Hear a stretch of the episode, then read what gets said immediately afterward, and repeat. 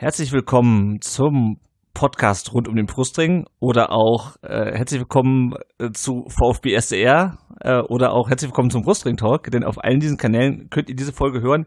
Heute mit mir in der Leitung, sagt das der Ricky, glaube ich, immer, ist der Sebastian, bei Twitter bekannt als Ed Butze. Hallo Sebastian. Hallo, schönen guten Abend. Freut mich, dass wir doch noch zusammengefunden sind. Ja, mich auch und wir haben noch jemanden dritten in der Leitung vom Brustring Talk. Jens bei Twitter zu finden unter whitered1893. Hallo Jens. Hallo, schönen Abend. Ja, wir haben uns nochmal in dieser kleinen, trauten Runde zusammengefunden. Ähm, mehr als einen Monat nach dem, nach dem Köln-Spiel, äh, nach dem 2 zu 1 von Wataru Endo, nach der totalen Eskalation, um doch nochmal ein bisschen über die Saison 2021, 22 des VfB zu reden.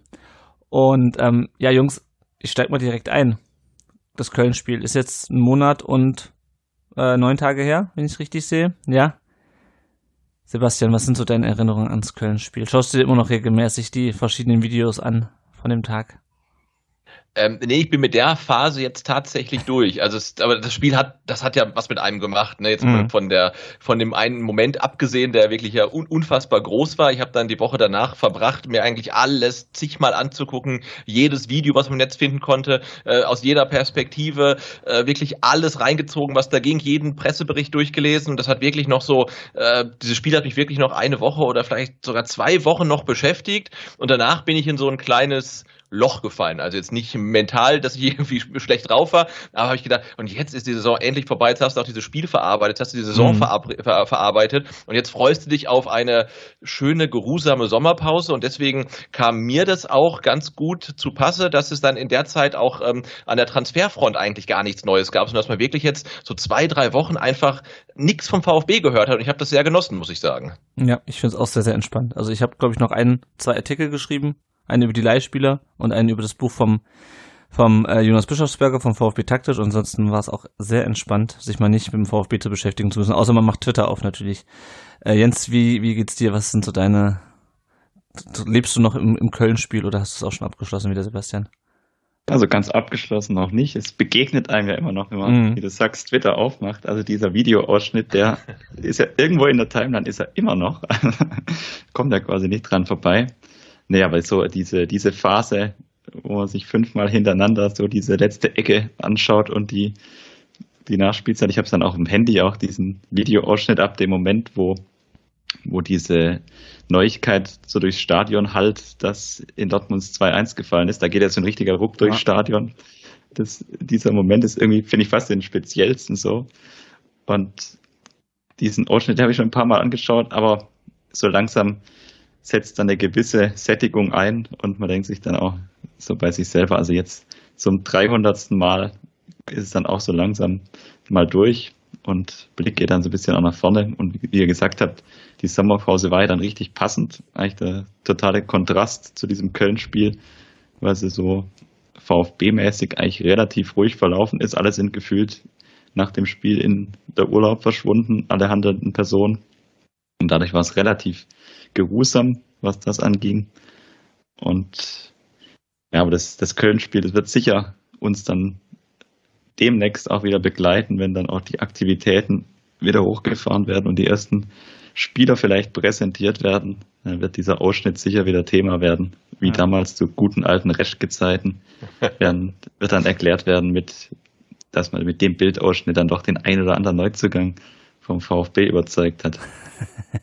Ja, aber glaube ich schon, dass auch das, ähm, das dem Spiel, das Spiel dem VfB wahnsinnig gut getan hat, wenn du siehst, ne, dass es auf, weiß ich nicht, auf ESPN äh, gespielt ja. wurde und wirklich weltweit man den Kommentar zu diesem Tor in jeder Sprache der Welt gehört hat. Und ich glaube, dass da Leute zum ersten Mal vom VfB Stuttgart ähm, gehört haben äh, in ihrem Leben, die die Mannschaft gar nicht kannten, die gar nicht wussten, dass es eine Stadt in Deutschland ist. Und äh, dann siehst du halt dieses Tor, diese Ekstase, das Stadion, den Platzsturm. Und ähm, da hat sich der VfB, äh, glaube ich, schon ordentlich Reichweite auch mit verschafft und hat da ähm, wahrscheinlich äh, ja, viele Leute einfach von sich begeistert, ob die jetzt dann irgendwie Trikots kaufen oder jemals im Stadion sind oder was, wahrscheinlich nicht. Ähm, aber trotzdem hat es dem VfB, glaube ich, auch gut getan, weil international wieder ein bisschen Beachtung zu finden. Ja, und auch lokal, ne? Also wenn du dir die Dauerkartenverkäufe anguckst, Mitgliederzahlen sind gestiegen. Ich meine, wir kommen ganz am Ende nochmal drauf, wie wichtig auch dieser Klassenhalt war. Ich finde es einfach schön, dass wir immer wieder sowas erleben. Weil wir haben die letzten Jahre so viel Scheiße erlebt.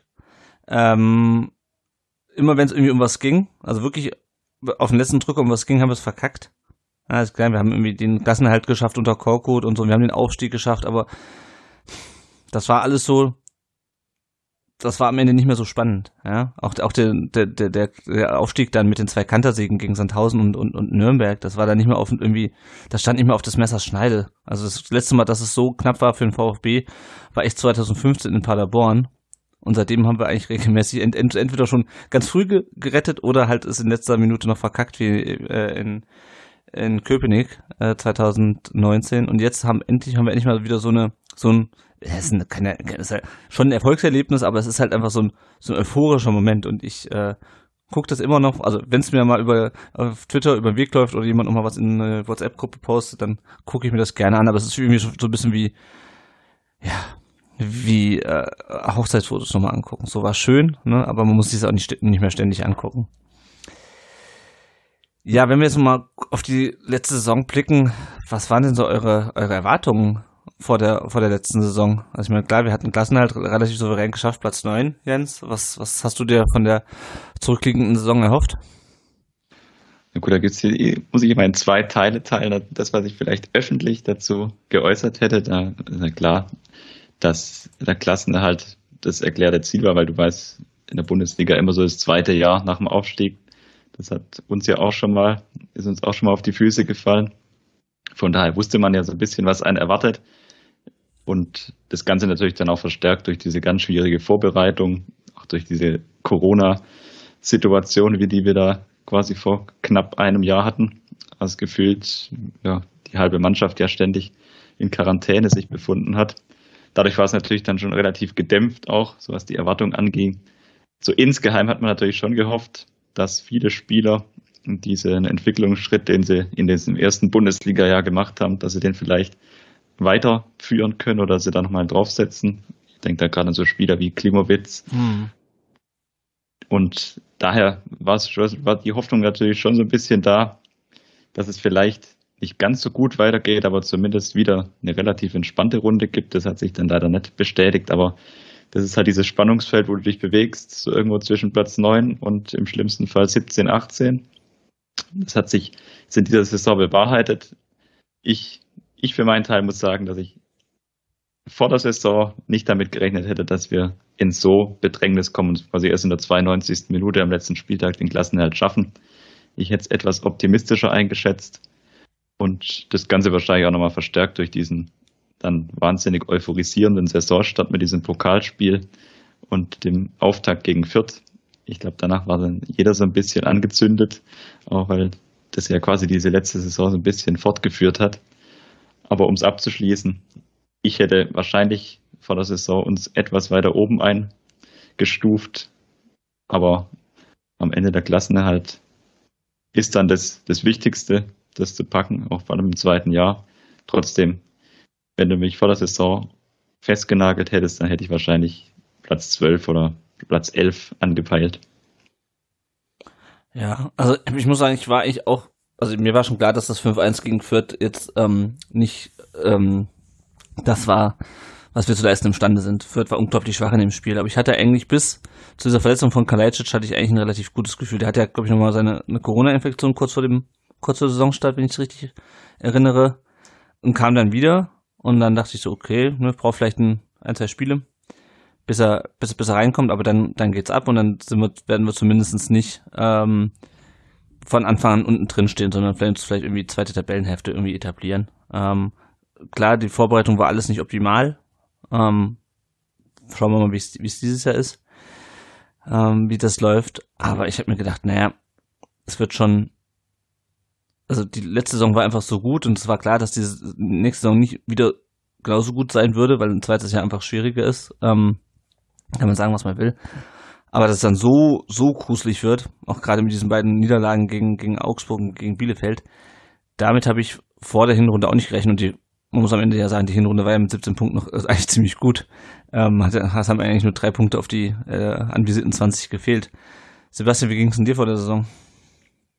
Ähm, ich glaube, das ist ja sogar verbrieft, dass ich gesagt habe, der VfB wird wirklich bis zum Ende ähm, zittern müssen, dass es ähm, ähm, spannend bleibt für den VfB, ob sie die Klasse halten. Ricky war ja anderer Meinung. Er hat ja gesagt, naja, die sind frühzeitig schon durch. Ich habe es nicht so richtig geglaubt. Ähm, wahrscheinlich auch, weil ich einfach so ein pessimistischer Typ bin. Und ich habe schon gedacht, äh, die, die werden äh, bis zum Ende zittern müssen. Und was mir am meisten Hoffnung gegeben hat, auch noch äh, im Verlauf der Hinrunde, zumindest in der ersten Hälfte der Hinrunde, war natürlich der Aufsteiger, weil du mit Fürth halt einen Aufsteiger hast, der eigentlich prädestiniert dafür war, gleich wieder abzusteigen. Und der andere äh, war Bochum, also war mhm. da Liebe, die haben eine tolle Saison gespielt, aber da denkst du, also wenn der VfB es nicht schafft, die zwei Aufsteiger hinter sich zu lassen, dann haben sie es auch nicht verdient, in der Liga zu bleiben. Jetzt hat Bochum vermutlich in der ersten Saison genauso überperformt, wie der VfB das nach dem Aufstieg gemacht hat. Und dann sieht man mal, hat der VfB dann auch keine große Chance, da dran zu bleiben. Ähm, und ich, ja, war nicht, nicht ganz so optimistisch. Vielleicht auch, weil ich das 5-1 gegen Fürth gar nicht gesehen habe, weil ich da nicht da mhm. war. Und diese Euphoriewelle an mir vorbeigeschwappt ist und äh, ich mich in der ersten Saison so richtig beschäftigen konnte, als der VfB dann schon wieder gegen Leipzig verloren hatte. Und bin dann vielleicht auch nicht ganz so euphorisiert in die Saison gestartet wie ihr.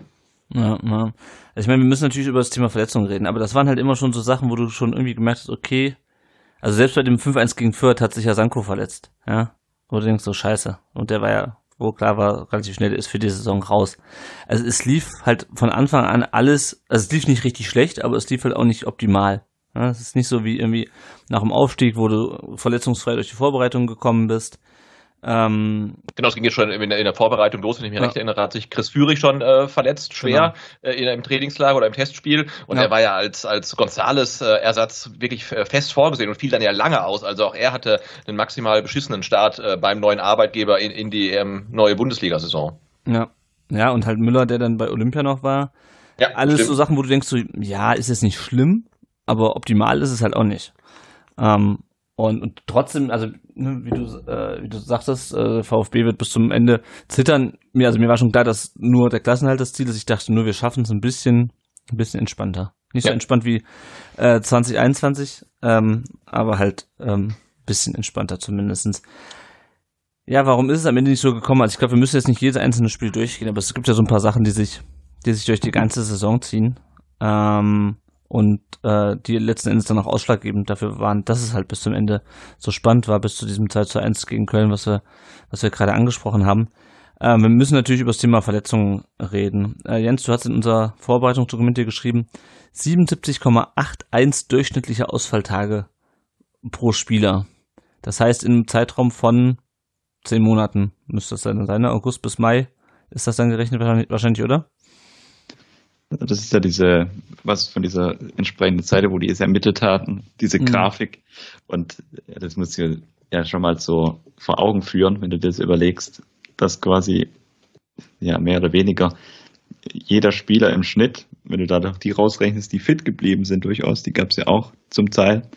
Das ist ja völlig wahnwitzig. Und wie gesagt, es ging ja, wenn du es gleich mal die ersten zwei Spiele nimmst, war das Sanko, der sich im ersten Spiel quasi verletzt hat und keine einzige Minute mehr absolviert hat. Dann Kalajdzic, der sich im zweiten Spiel so verletzt hat, dass er auch eine ganze Weile draußen war. Mhm.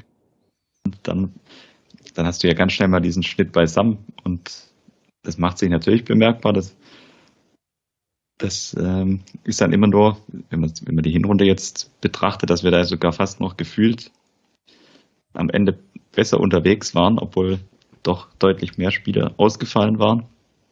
Ist dann auch die Frage, Inwieweit es dann wirklich der Grund war, aber es war sicher einer der mitentscheidenden Gründe, dass du eben bis zum Schluss da ganz unten drin gestanden bist und am Ende eben fast auch abgestiegen wärst. Hm. Weil, weil, du hast halt viele Spieler über einen großen Zeitraum einfach nicht zur Verfügung gehabt und auch ja, auf ganz entscheidenden Positionen zum Beispiel. Also du hast ja quasi die in der Hinrunde dir im Sturm dann immer aushelfen müssen mit Al-Gadoui bei aller Liebe. Ich mag ihn ja als Spieler und auch als Typ, aber man hat halt diesen Qualitätsabfall dann im Vergleich zur Vorsaison schon deutlich gemerkt. Mhm. Das, das, war halt schon spürbar. Gerade so, also Mittelstürmerposition ist für mich so das Beispiel immer, wo du ja ohne quasi Kalajdzic dann eigentlich überhaupt kein und Sanko dann noch so als Backup-Option, als Nachwuchsstürmer, hattest du ja dann eigentlich die ganze Hinrunde keine so richtige Lösung für diese Position. Ja, und ich finde, da sieht man halt auch, die, dass die Probleme vom VfB in der Saison dann ähm, mehrere Gründe haben. Du hast einmal das Verletzungspech, dass dir ein Kalajdzic ausfällt, dass der dann auch ein Mo Sanko über die ganze Saison ausfällt, aber da, da reden wir halt vom Spieler, der noch keine einzige Bundesliga-Minute bis dahin absolviert hat. Also auch wenn der sich nicht verletzt, kann es sein, dass der dir nicht hilft bei allem Potenzial, das er hat. Ähm, mhm. das, das Verletzungspech, aber du hast, siehst halt auch, dass der Kader dann stellenweise aus meiner Sicht da einfach ein bisschen zu dünn ähm, gestrickt war. Und wenn du halt siehst dann, dass im Hinspiel gegen Bielefeld im Sturm, glaube ich, der André Davi und Roberto Massimo gespielt haben, also dann dann merkst du, es ist nicht nur Verletzungsbech, sondern es ist halt auch der Kader, der an der Stelle dann einfach zu dünn war. Ja, ja ich habe ja ähm, das Buch von Jonas vorhin schon erwähnt, ähm, vom VfB Taktisch. Ich habe es hier noch liegen. Wie heißt das System? Weiß-Rot. Ähm, sehr lesenswertes Buch übrigens. Äh, und der guckt sich auch die, ähm, die Saison 2021 an und dann hat er noch ein Addendum, heißt das, glaube ich, geschrieben auf seiner Webseite. Den Link findet man nur im Buch.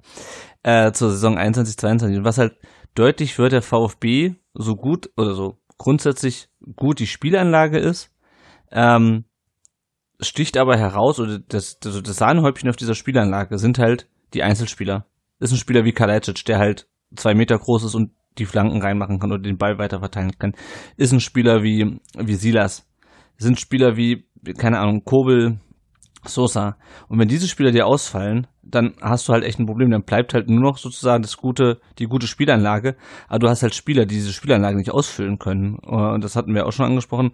Spieler wie Massimo, wie Kulibali, wie Klimowitz, wo man gesagt hat, okay, die haben in der Hinrunde der Vorsaison vielleicht ein bisschen überperformt, sind dann ein bisschen stagniert in der Rückrunde, aber jetzt neue Saison, Jetzt erwartet man, dass die halt den nächsten Schritt machen, so wie Silas ja nach der ersten Zweitliga, äh, nach der Zweitligasaison plötzlich diesen Sprung gemacht hat. Oder gut, Sascha war verletzt äh, in der Zweitligasaison, aber Silas ist ja dieses perfekte Beispiel. Der ist ja in der zweiten Liga, hat er ganz wenig Fuß auf den Boden bekommen, sag ich mal.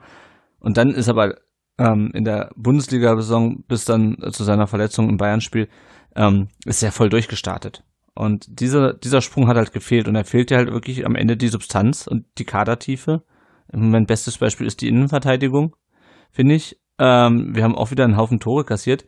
Du hattest aber am Ende auch für Ito, ähm, Anton und Mafropanos, nachdem du Kämpfer verkauft hast, hattest du quasi kein Backup mehr.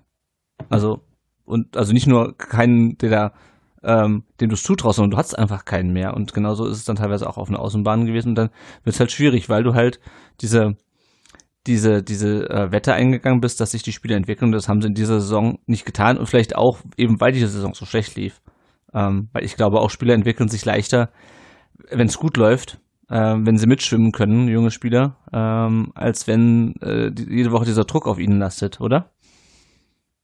Das sehe ich genauso. Wir haben es ja auch in der um, Abstiegssaison 15, 16 gesehen, ne? mit, äh, mit einem Timo Baumgartel, mit dem Timo Werner, äh, die da halt überhaupt nicht das abrufen konnten, was sie drauf haben, weil einfach der Druck zu hoch war. Und dann kommen die in eine Umgebung, wo sie halt befreit aufspielen können und dann, dann klappt das halt auch viel besser. Und das hat man ja äh, beim VfB auch gesehen, dass es halt in der letzten Saison äh, wirklich wunderbar lief. Da hatte man keinen Druck, da hatte man nicht mal Zuschauer im, im, im Stadion. Also es hat äh, da, da wahrscheinlich sogar äh, geholfen. Und ähm, andererseits haben sich in der Saison davor in der zweiten Liga ja auch brutal schwer getan, wenn du halt auf den Platz gehst und musst dann gegen Wien Wiesbaden spielen und jeder äh, verlangt von dir eigentlich, dass du gewinnst, weil du auch gewinnen musst, weil dein Kaderwert äh, ein, ein Vielfaches deines Gegners äh, mhm. beträgt.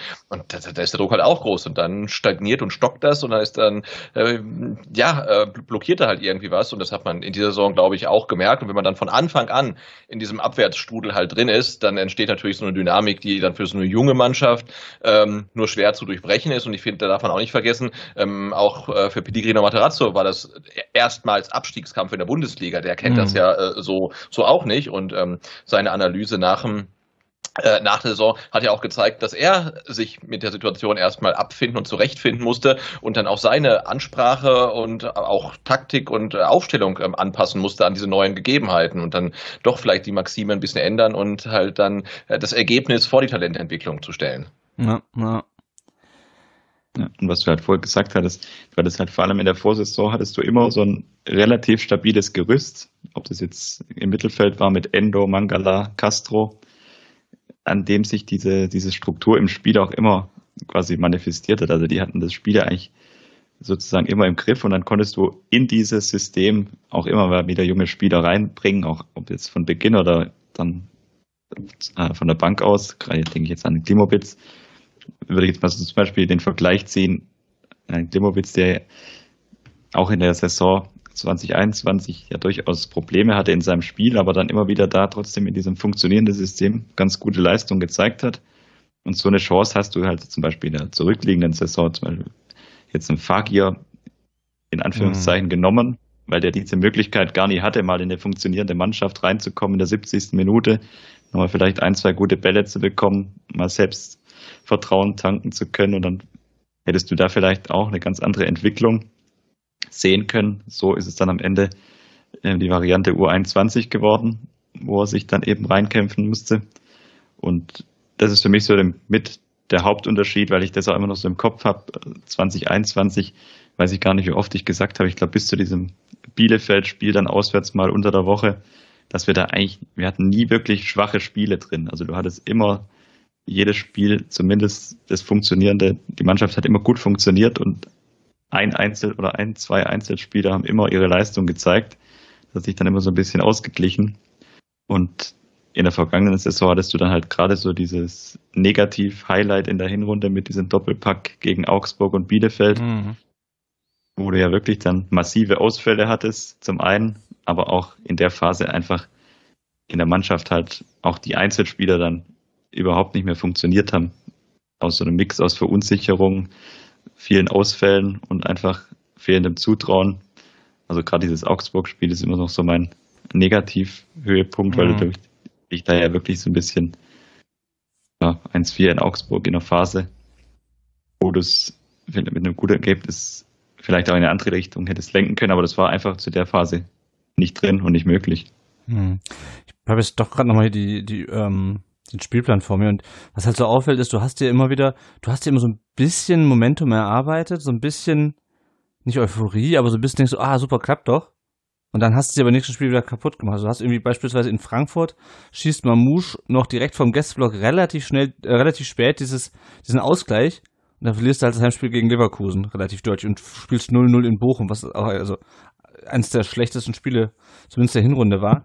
Dann gewinnst du halt gegen Hoffenheim, holst in Gladbach einen Punkt, holst gegen Union einen Punkt. Ja, und dann hast du halt diese beiden Spiele mit Augsburg und Bielefeld, wo wieder die zwei Punkte, die dir, oder die, äh, die sogar die, ähm, muss kurz rechnen, drei, die fünf Punkte, die dir aus den drei Spielen erholt hast, die verpuffen dann irgendwie wieder, weil du gegen die direkte Konkurrenz halt verlierst. Und so geht es die ganze Zeit weiter.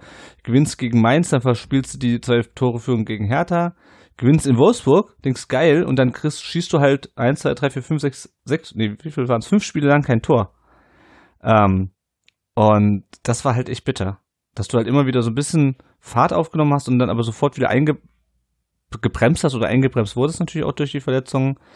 Ähm, und das ist, das ist halt echt bitter und dann, das zieht sich ja durch die, durch die Rückrunde genauso. Also irgendwie in, bei Union noch den Ausgleich gegen Augsburg gewonnen und dann ja, dieses auch wieder ziemlich schlechtes Spiel gegen Bielefeld, wo du viel, viel mehr rausholen musst. Äh, und das war halt so ein bisschen das Frustrierende und am Ende, ja, führt das halt dazu, ne, 0-2 in Berlin verloren, dass du halt echt bis zum, bis zum letzten Spieltag ähm, warten musst. Ähm, was natürlich auch ein Thema ist, neben den, ich sag mal, herkömmlichen Verletzungen wie äh, irgendwie Kreuzbandrisse und äh, ausgerenkten Schultern, ist natürlich auch die Corona-Infektion. Da sind wir auch durch die Vorsaison relativ gut durchgekommen. Ich weiß nicht, hatten wir in der in 21, äh, 2021 hatten wir da überhaupt eine, äh, eine Corona-Infektion? Nur im Staff, glaube ich, oder? Zumindest keine offiziell statistisch erfasste. Ja, genau, ich glaube genau. offiziell nein, ja. ja. Ja, ja, genau. Aber also selbst wenn, selbst wenn da noch eine nicht statistisch erfasst dabei sein sollte, es war verhältnismäßig wenig. Ja. Ähm, und ähm, währenddessen war das Wort äh, so und so hat sich positiv getestet, ähm, gehört ja fast schon zum Standardvokabular des, des VfB Twitter-Accounts. Ähm, haben wir einfach Glück gehabt in der Saison davor? Hat sich das Infektionsgeschehen verändert? Was, also, was ist eure laienhafte Virologenmeinung dazu? Warum, äh, also wir sind natürlich auch nicht die Einzigen, die so stark von Corona getroffen wurden dieses Jahr, aber warum hat sich das bei uns dieses Jahr so gehäuft? Eventuell liegt sogar damit zusammen, dass es in der Vorsaison ähm, so wenig Fälle gab. Also dann hat es ja kaum ähm, Genesene in der Mannschaft.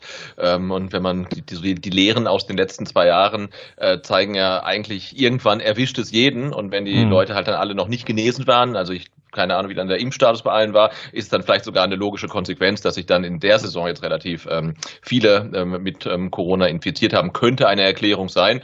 Ähm, natürlich muss man sich auch fragen, ähm, ob vielleicht andere Mannschaften in Sachen Hygiene ähm, Vorgaben irgendwas besser gemacht haben. Mhm. Also, aber das kann ich nicht, nicht beurteilen, aber es wird irgendeinen Grund haben, warum der VfB ähm, 26 ähm, Corona-Infektionen der Saison hatte und die Hälfte der Liga hatte 13 oder weniger. Ne? Also wirklich mhm. signifikant weniger. Es ist nicht so, dass die anderen auch alle um die 20 rum hatten, sondern wirklich wenige, teilweise dann auch im einstelligen Bereich. Und äh, da äh, ja, ist der der einzige Titel, den der VfB letzte Saison gewonnen hat, ist äh, die Corona-Meisterschaft. Das ist natürlich nicht gerade einer, auf den du scharf bist. Ja, ähm, und man darf ja auch nicht verletzt, äh, verletzt, man darf nicht vergessen, dass so eine Corona-Infektion dann schon auch das Thema Fitness ähm, äh, beeinflusst. Also du bist halt nach so einer Corona-Infektion, glaube ich, nicht so austrainiert, wie du es vielleicht, wie du es vielleicht vorher warst. Ähm, oder auch, also ich habe es ja selber gemerkt, ich hatte ja selber auch im, Frühjahr irgendwann Corona, du bist halt einfach hinterher auch einfach anfälliger für andere Vir Viruserkrankungen. Also so ging es mir zumindest. Meine Tochter hatte Magen-Darm und ich hatte es dann relativ äh, schnell auch.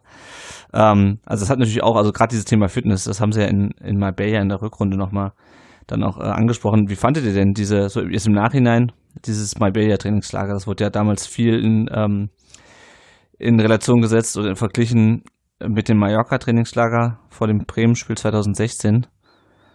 Jens, wie siehst du es jetzt im, im Nachhinein? Oh, ich glaube, der Vergleich hat sich nicht wirklich bewahrheitet im Nachhinein. Es, es hatte sicher, also ich kann jetzt nicht unbedingt behaupten, dass ich danach eine ganz andere Mannschaft gesehen mhm. hätte. Lag vielleicht natürlich auch daran, dass die zwei Schlüsselspieler hier gar nicht dabei waren.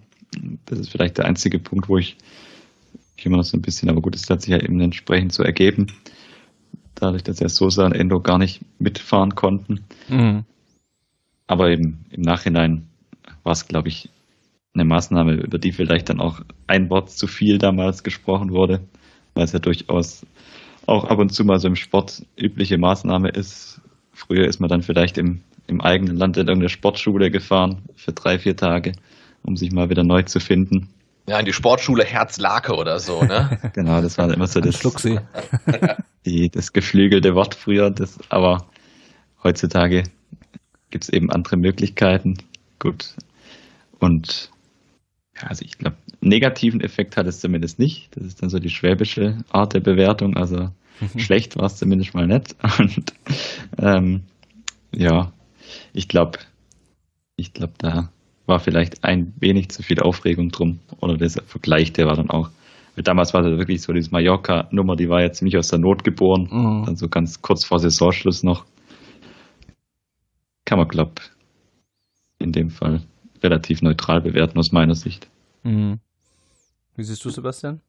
Ja, ich sehe es ähnlich. Also ich glaube, man hat dieses Trainingslager auch äh, gemacht, um wirklich ähm, ähm, merkbare Fitnessdefizite versuchen aufzuarbeiten. Wie das dann gelungen ist, kann ich nicht beurteilen. Ich glaube, das Einzige, was man da vielleicht so negativ sehen kann, ist, dass sich auch die Verantwortlichen ähm, e-, etwas mehr Effekt aus diesem Trainingslager erhofft hatten, weil ich erinnere mich dann auch äh, äh, an Pellegrino Materazzo, der dann sagt, na jetzt die Jungs brennen halt nach dem Trainingslager, sind alle total heiß und jetzt ne, starten wir mehr oder weniger durch und dann das erste Spiel in der Rückrunde gegen Fürth spielst du dann 0-0 und dann denkst du, boah, also wenn das das war, was ihr mir versprochen habt, dann war das halt schon ein bisschen dünn. Und ähm, ich glaube, da hat man sich vielleicht ein bisschen zu viel versprochen, weil auch, ich kenne mich an dieses Testspiel im Trainingslager gegen Rostov war das ja, glaube ich, was auch echt gruselig war. Und ähm, also ich glaube, so den, den Schwung, den man da aufnehmen wollte für die Rückrunde, den hat man nicht ganz äh, hinbekommen. Ja, wobei das Trainingslager, das war nicht in der, ähm, das war nicht im Januar, sondern das war nach dem äh, zwischen dem Freiburg-Spiel und dem, und dem Frankfurt-Spiel. Ah, es war später, stimmt. Ja, ja genau, weil, weil ja. ja am 8. Januar schon wieder losgelegt haben und da war stimmt, quasi, es gab keine, quasi Zeit. keine Winterpause, ja. Genau, ich meine, sie haben immerhin wieder angefangen, Tore zu schießen dann. Also ging es mit diesem 0-2 in Freiburg und dem fünften Spiel in Folge ohne Tor. Ähm, nee, war sogar das, nee, war das fünfte, genau.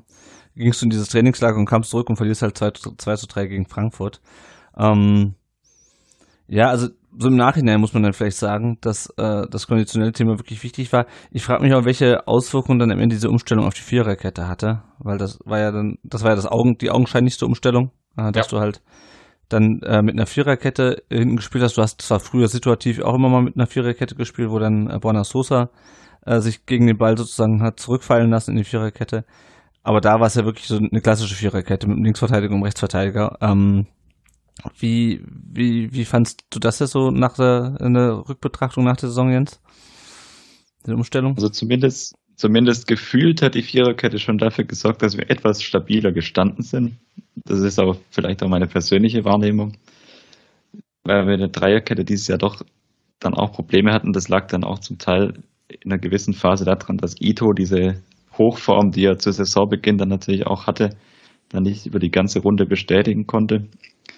Und mit, mit Stenzel dann, der dann auch zeitweise dann hinten nach rechts reingerückt ist, hast du natürlich dann schon etwas statischeres Spiel einfach oder eine taktischere, andere taktische Herangehensweise, ja. als wenn du dann rechts mit einem Wingback spielst, wie Massimo, der sich eher nach vorne orientiert. Das hat man schon gemerkt. Bei den Gegentoren hat sich eher weniger bemerkbar gemacht, muss man leider sagen. Ja. Also die, die Zahl der Gegentore ist ja dadurch jetzt nicht signifikant gesunken durch diese Umstellung auf die Viererkette.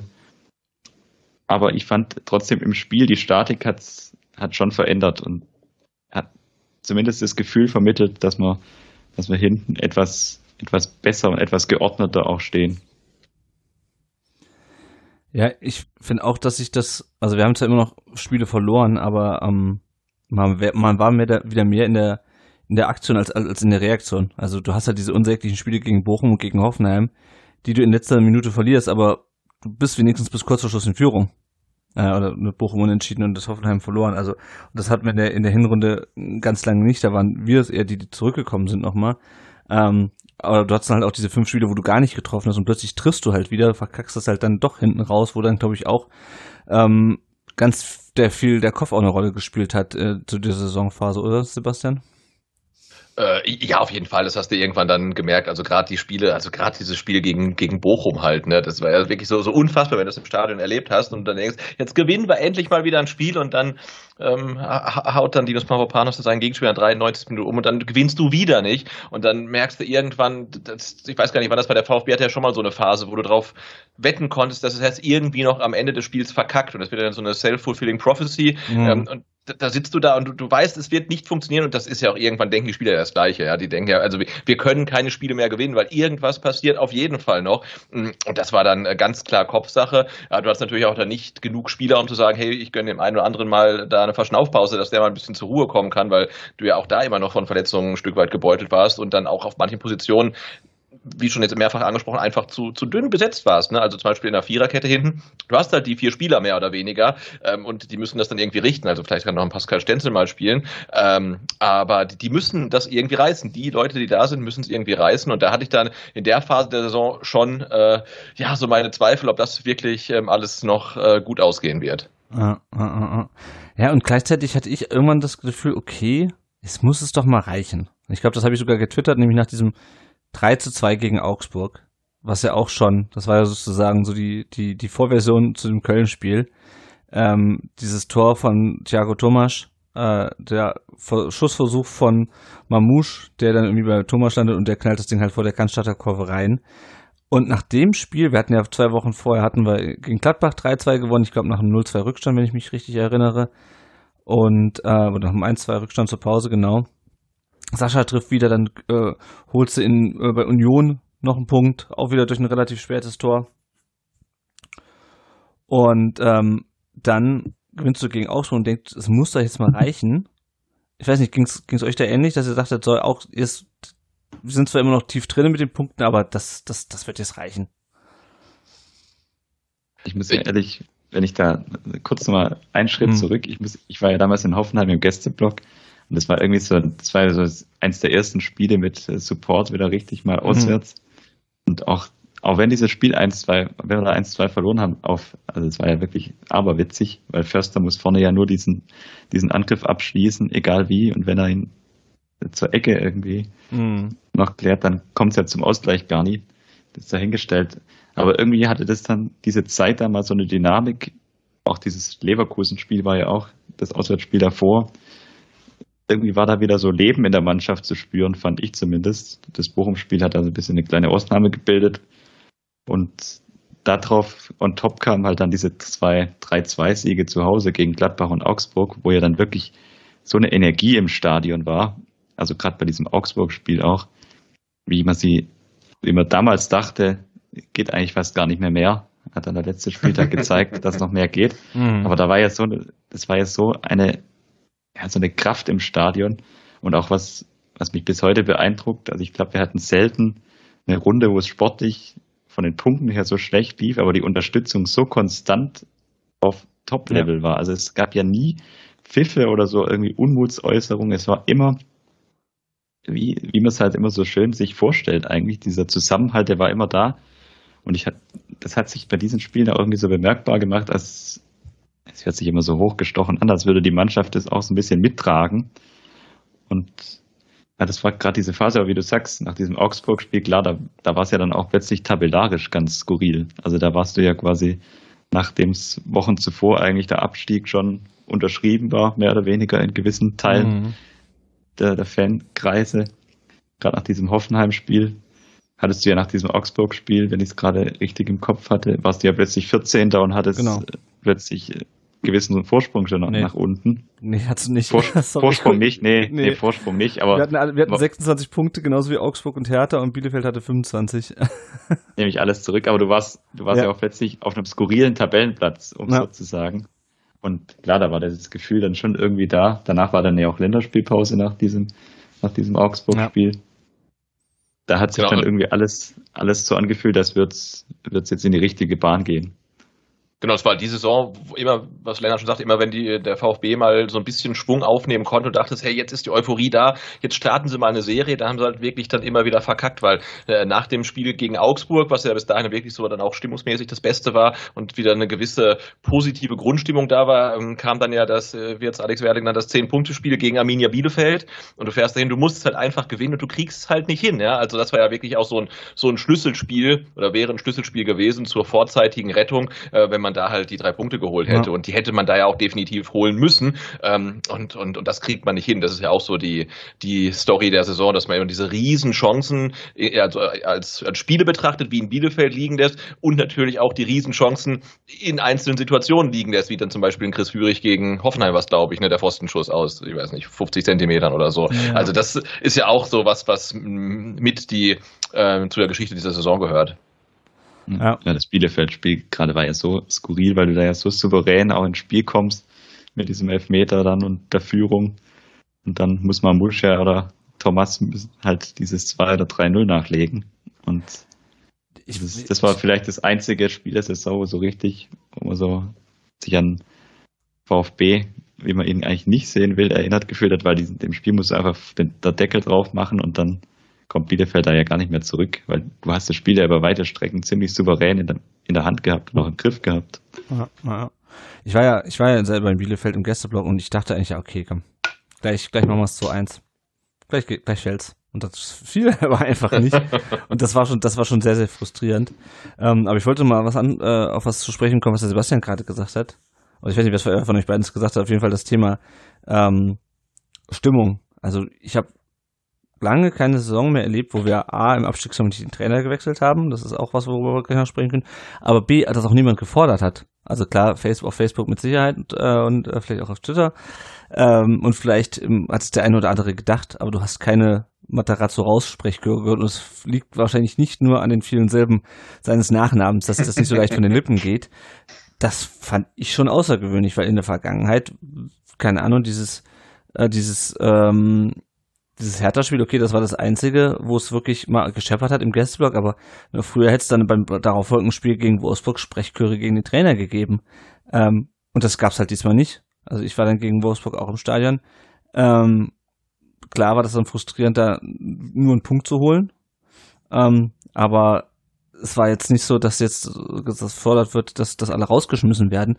Und ich frage mich so ein bisschen, woher das kommt. Also hat sich einfach unsere Erwartungshaltung, unsere Haltung gegenüber ähm, den Verantwortlichen so fundamental geändert jetzt in den letzten zwei Jahren, ähm, dass dann auch so eine wirklich, man muss ja sagen, es ist eine beschissene Saison. Es ist im letzten Endes genauso beschissen wie die ähm, Saison, die, in der wir uns gegen Paderborn gerettet haben, weil es stand ähnlich, äh, war am Ende ähnlich knapp. Aber ich weiß nicht, Sebastian, was meinst du, was, was hat sich da geändert? Warum ähm, wurde da nicht der Kopf des Trainers oder des Sportdirektors gefordert wie, wie früher? Also ich finde schon, ähm, dass sich seit tatsächlich auch seit dem Rücktritt äh, von Wolfgang Dietrich so ein bisschen die die ganze Philosophie im beim VfB ähm, geändert hat und maßgeblich daran beteiligt sind oder verantwortlich äh, sind auf jeden Fall Thomas Hitzelsberger und äh, Sven Mislintat ähm, und auch Klaus Vogt finde ich, äh, die halt einfach gesagt haben, na so wie früher mit einer drei Trainer Saison, das das das das geht halt nicht. Wir brauchen einfach mal Kontinuität und ich glaube, das ist ein Weg, den die Fans gerne mitgehen, bis zu einem bestimmten Punkt, weil ähm, als darum ging halt, äh, ne, der Weg über die zweite Liga ist eine Alternative. Ich glaube, da haben viele Fans gesagt, nee, also und bevor ich mit dem Materazzo absteige, dann würde ich lieber mit einem anderen Trainer drinbleiben, was ich mhm. für eine völlig legitime Meinung halte. Aber grundsätzlich sind da auch die, die Fans ein bisschen äh, ja, ruhiger geworden, dass sie halt sagen, okay, ähm, das war jetzt ja auch in den letzten Jahren gar nicht so schlecht und es fühlt sich auch eigentlich ganz cool an, mal einen Trainer länger als eine Saison zu haben. Und ähm, das, da werden wir auch von anderen Vereinen für äh, beneidet. Und das ist, das ist was Gutes. Und ich glaube, das haben auch ähm, die Fans verstanden, vor allen Dingen, wenn du dann in dieser Saison ähm, nur den Blick halt ähm, auf Berlin richten musst und dann genau siehst, okay, die machen das so wie wir früher und das ist auch nicht besser, sondern schlechter. Ne? Also auch mhm. das funktioniert irgendwie nicht und dann doch lieber ähm, die Klasse halten mit dem gleichen Trainer ähm, als die Klasse halten mit ähm, dem dritten Trainer, der dann Felix Magath heißt. Na, na, na. Wobei, also, was ich mal so in der, in der Bewertung dieser ganzen Geschichte, auch der, der, der Personalpolitik, was mir immer so ein bisschen zu denken gibt, das ist halt, also die Bewertung des Ganzen, finde ich, hängt halt davon ab, dass äh, Hiroki Ito in der 92. Minute den Ball auf Wataru Endo verlängert und dir das Ding reinmacht, ne? Also, du sprichst halt, ich meine, das ist mir klar, das ist immer so beim Fußball, aber man spricht halt ganz anders, glaube ich, auch über die Entscheidung, wenn der VfB in dem Spiel nicht mehr gewonnen hätte und dann in der Relegation, okay, wahrscheinlich hätten sie gegen HSV nicht verkackt, weil das geht fast nicht, aber ähm, wenn wir dann am Ende doch abgestiegen wären, ähm, dann sprichst du halt darüber und bewertest du das hinten raus, glaube ich, auch ganz anders, oder Jens? Ja gut, es liegt fast, wie du sagst, in der Natur der Sache. Wenn, wenn das gegen Köln 1-1 ausgeht und in die Relegation gehst, weißt du auch nicht, wie das ausgeht. Ich glaube aber trotzdem, dass grundsätzlich die, die Bewertung vielleicht gar nicht so viel anders ausgefallen wäre. Hört sich jetzt blöd an, mhm. aber ich weiß nicht, es ist so eine, wie so eine Fügung irgendwie. Also Matarazzo passt einfach perfekt in dieses ganze Konstrukt als Trainer. Misslins hat ergänzt es perfekt und auch sonst.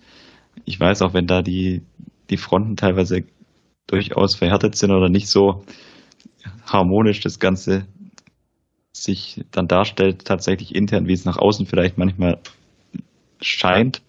Aber trotzdem passen so alle handelnden Personen gerade so in ihre Rolle und vermitteln irgendwie ein Bild, das, das keine Unruhe so richtig zulässt.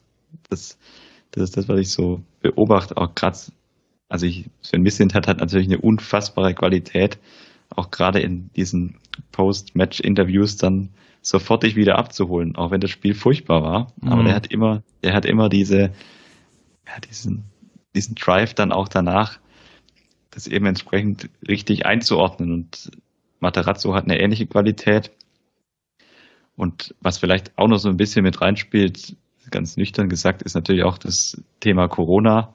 Es war natürlich auch so die erste Rückrunde, wo wieder richtig quasi die Stadien voll besetzt werden konnten. Dort ist wieder volle Kurven. Das haben alle eine ganze Zeit lang vermisst. Und vielleicht dann auch so ein bisschen diese, ja, die Maxim quasi zu sagen, also wir dürfen jetzt endlich auch wieder rein hier.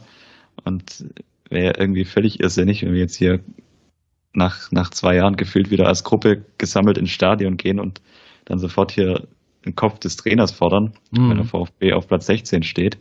Das hat sicher auch noch so eine kleine Rolle gespielt, könnte ich mir durchaus vorstellen. Aber insgesamt passt einfach, wie Sebastian es gerade gesagt hat, es passt einfach alles ein bisschen zusammen und dann guckst du nach Berlin und siehst, wie du es eigentlich nicht haben willst. Ja. Dass quasi pro Saison drei Trainer da dran sind, die Personen, die handeln, dann ständig zurücktreten oder dann am zur Krönung Felix Magath das Traineramt übernimmt. das ist ja genau das, was dich eigentlich abschreckt, weil und dann ist es ja jetzt auch, das ist ja ein Gefühl, das kennst du als VfB-Fan ja gar nicht mehr, wenn jetzt auch ab und zu mal bei Sportschau oder so diese, diese Grafiken dann eingeblendet wurden. Äh, Christian streicht dann natürlich ganz oben und dann kommt aber inzwischen schon immer nach Urs Fischer dann Pellegrino Matarazzo als Trainer, der als längst seinem Amt ist. Ja. Das sind ja Grafiken, die hast du immer von der anderen Seite gesehen, weil die VfB-Trainer, die waren immer so gefühlt vier Monate im Amt und dann irgendwo ganz unten auf Platz 18. Und das ist ja irgendwie auch so ein ja, schöner Weg, finde ich zumindest. Also ganz unabhängig von den handelnden Personen, so ein bisschen Kontinuität, auch wenn es ja manchmal keinen Sinn mehr macht, die Kontinuität aufrechtzuerhalten, aber trotzdem ist es doch schön, wenn du auch so eine Konstante hast, auch in der Mannschaft vielleicht. Sieht man es ja auch, gerade so Wataru Endo, der sich dann immer so Stück für Stück jetzt hier weiter nach vorne gearbeitet hat, jetzt Kapitän ist. Du hast ja auf vielen Positionen im Moment im Verein einfach eine gewisse Konstanz drin, was dann auch wieder für Identifikation sorgt, weil du mit den Personen schon eine gewisse Zeit unterwegs bist quasi. Und dieses Gesamtbild hat, glaube ich, einfach das gar nicht zugelassen, dass da allzu große Kritik aufkam. Mhm. Auch hat es ja dann gesehen, also eine gewisse Grenze darf auch nicht überschritten werden, weil nach dem Berlin-Spiel war die Stimmung im Gästeblock schon sehr aufgeheizt. Das kann man dann, glaube ich, auch nicht von der Hand weisen. Das lässt sich aber auch gar nicht. Dazu sind viel zu viele Emotionen im Spiel, aber. Fand ich auch völlig legitim. Also ja, war, war legitim, klar. War ein völliges Kackspiel. Gehört, gehört dazu. Nur insgesamt, und ich hatte es ja vorher schon gerne gesprochen, also du hattest ja auch gesagt, man hat es eigentlich noch nie erlebt beim VfB. Also so eine sportlich so schwache Saison und so ein großer Zusammenhalt und so eine positive Grundstimmung über das ganze Stadion gesehen, das gab es eigentlich wirklich fast noch nie. Und das kann man gern so beibehalten. Ja, und ich finde auch, dass sich auch die Fans haben sich diesen 34. Spieltag verdient, ne? diese 92 Minuten, das Tor. Ähm, also es hat sich, äh, haben sich vor allen Dingen die Fans verdient. Nach äh, einer ähm, Aufstiegssaison, wo du nicht im Stadion sein durftest, mhm. dann nach einer auch fast kompletten Geisterspielsaison. Und äh, jetzt halt endlich mal wieder darf man ins Stadion und dann spielt der VfB wirklich über weite Stellen, Teile der Saison wirklich nicht gut, ist immer unten drin und du denkst, hey, was soll das, geht jetzt schon wieder los. Und dann er erlebst du in einer der schlechtesten Saisons, an die man sich erinnern kann, vermutlich das ähm, geilste VfB-Spiel oder den geilsten VfB-Moment, den viele VfB-Fans einfach erleben werden. Also viel besser kann es ja nicht werden. Ähm, und ich finde, das haben sich halt auch die Fans ein, ein, Stück weit verdient durch den Support, den sie geleistet haben und dass sie halt wirklich immer in der Mannschaft standen, auch wenn es nicht immer einfach war. Ja, und ich glaube, deswegen hat sich auch diese Emotionalität so entladen. Also deswegen war die auch so, so also klar, natürlich war es wichtig, aber ich glaube, deswegen war die auch so so überbordend. Zum einen, weil du lange nicht ins Stadion konntest und die Mannschaft wenn du sie äh, sp äh, spielen sehen konntest, nicht gut gespielt hat. Ja, und einfach auch, wie ich schon an, äh, vorhin gesagt habe, du hattest einfach lange nicht mehr solche, solche Euphorie-Momente. Und deswegen sind die Leute auch so komplett ausgerastet beim Tor und auch danach auch. Ähm, das war einfach, man hat das einfach mal wieder fürs Seelen, als Seelenheil als VfB-Fan gebraucht, glaube ich. So, so, so ein Moment einfach. Ähm, das war dann, hm? nur, das war dann vielleicht also die Belohnung für beide Seiten, kann man fast sagen. Weil du ja du hast ja in Berlin zum Beispiel auch diese Grundstimmung erlebt, dass sie dann nach dem Derby die Spieler da aufgefordert haben, ihre Trikots abzugeben. Das macht ja auch was mit diesem Verhältnis Mannschaft-Fans. Mhm. Das hat man dann ja auch in Berlin gesehen bei dem Heimspiel da drauf. Das war sogar, ich glaube, das Heimspiel gegen den VfB dann, mhm. dass die Mannschaft ja dann auch gar nicht in die Kurve gegangen ist. Ja, stimmt. Also aus Protest. Und deswegen, wie gesagt, war es dann auch für beide Seiten einfach diese totale Emotionalität, die Mannschaft hat dran geglaubt, auch wenn vielleicht nicht mehr alle an sie geglaubt haben. Also ich kann mich zum Beispiel an dieses Interview von Waldemar Anton erinnern, wo ich dann auch, das war bei diesem Heimspiel gegen, jetzt muss ich lügen, war das gegen Dortmund?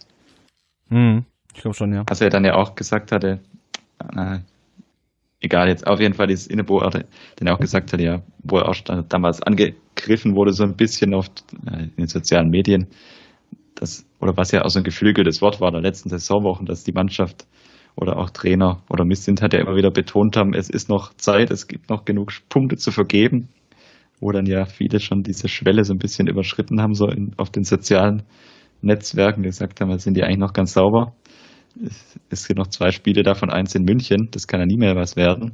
Und ich glaube, das war dann irgendwie so für alle Seiten so ein bisschen auch Genugtuung für die, für die Fanseite, dass man eben entsprechend ruhig geblieben ist, der Großteil und weiter unterstützt hat und für die Mannschaft natürlich auch und für Trainer und Sportdirektor so, ja, ein bisschen so, allen hat man es gezeigt quasi, hat sich ja bei diesem Interview von Miss Lintat in München auch so ein bisschen entladen, in dieser mm. Müller-Nummer damals, wo ja. man auch gemerkt hat, da war auch richtig, äh, da war richtig Druck da. Also das war natürlich auch sein Projekt und Natürlich wollte Mislintat nicht absteigen. Da kann er noch so oft erzählen, dass auch der Weg über die zweite Liga mit dazugehören kann. Das nehme ich eben intern nicht ab. Also, dass er intern sowas auch tatsächlich als wirkliche Option betrachtet. Ja, ja. Ich wollte noch mal kurz was zu Mislintat und Matarazzo sagen. Ich äh, musste aber nochmal Bezug nehmen auf das Buch vom Jonas, einfach weil ich so, so prägnant fand. Ähm, und zwar merkst du momentan beim VfB, was es für einen Unterschied macht, wenn ein Trainer und ein Sportdirektor mal länger als ein paar Monate zusammenarbeiten. Also weil du siehst immer, wenn du der, der Jonas beschreibt ja in seinem Buch die Trainer von äh, Labadia bis Matarazzo und dann siehst du immer, okay, da kommt ein Trainer, der muss wieder mit dem Kader seines Vorgängers irgendwie größtenteils arbeiten.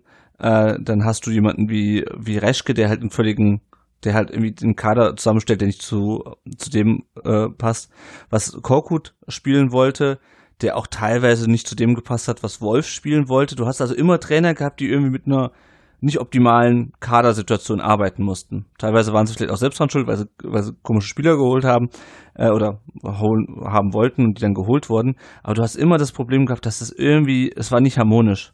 Du hast entweder hatte der Sportdirektor Vorstellung oder der Trainer Vorstellung, es hat nie so hundertprozentig zusammengepasst.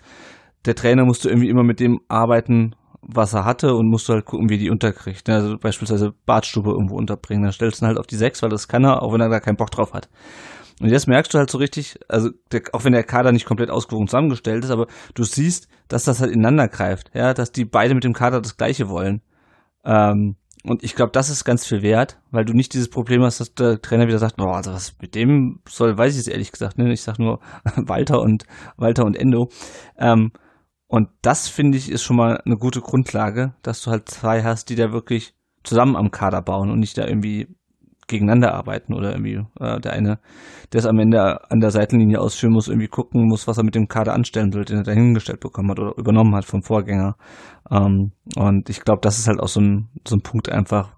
Und ich hätte jetzt Materazzo auch nicht entlassen. Also bis bis zum Ende nicht, weil ähm, ich sehe einfach nicht. Also ich fand halt, vielleicht, vielleicht können wir damit auch so langsam die, den Saisonrückblick abschließen. Es gab halt nicht so den einen Grund, den einen kapitalen Fehler, den irgendjemand gemacht hat, ähm, weswegen du irgendjemanden entlassen solltest, wo du sagst, also das war so ein kapitaler Fehler, der hat uns jetzt den Klassenerhalt gekostet. Ich weiß nicht, wie, wie ihr es seht.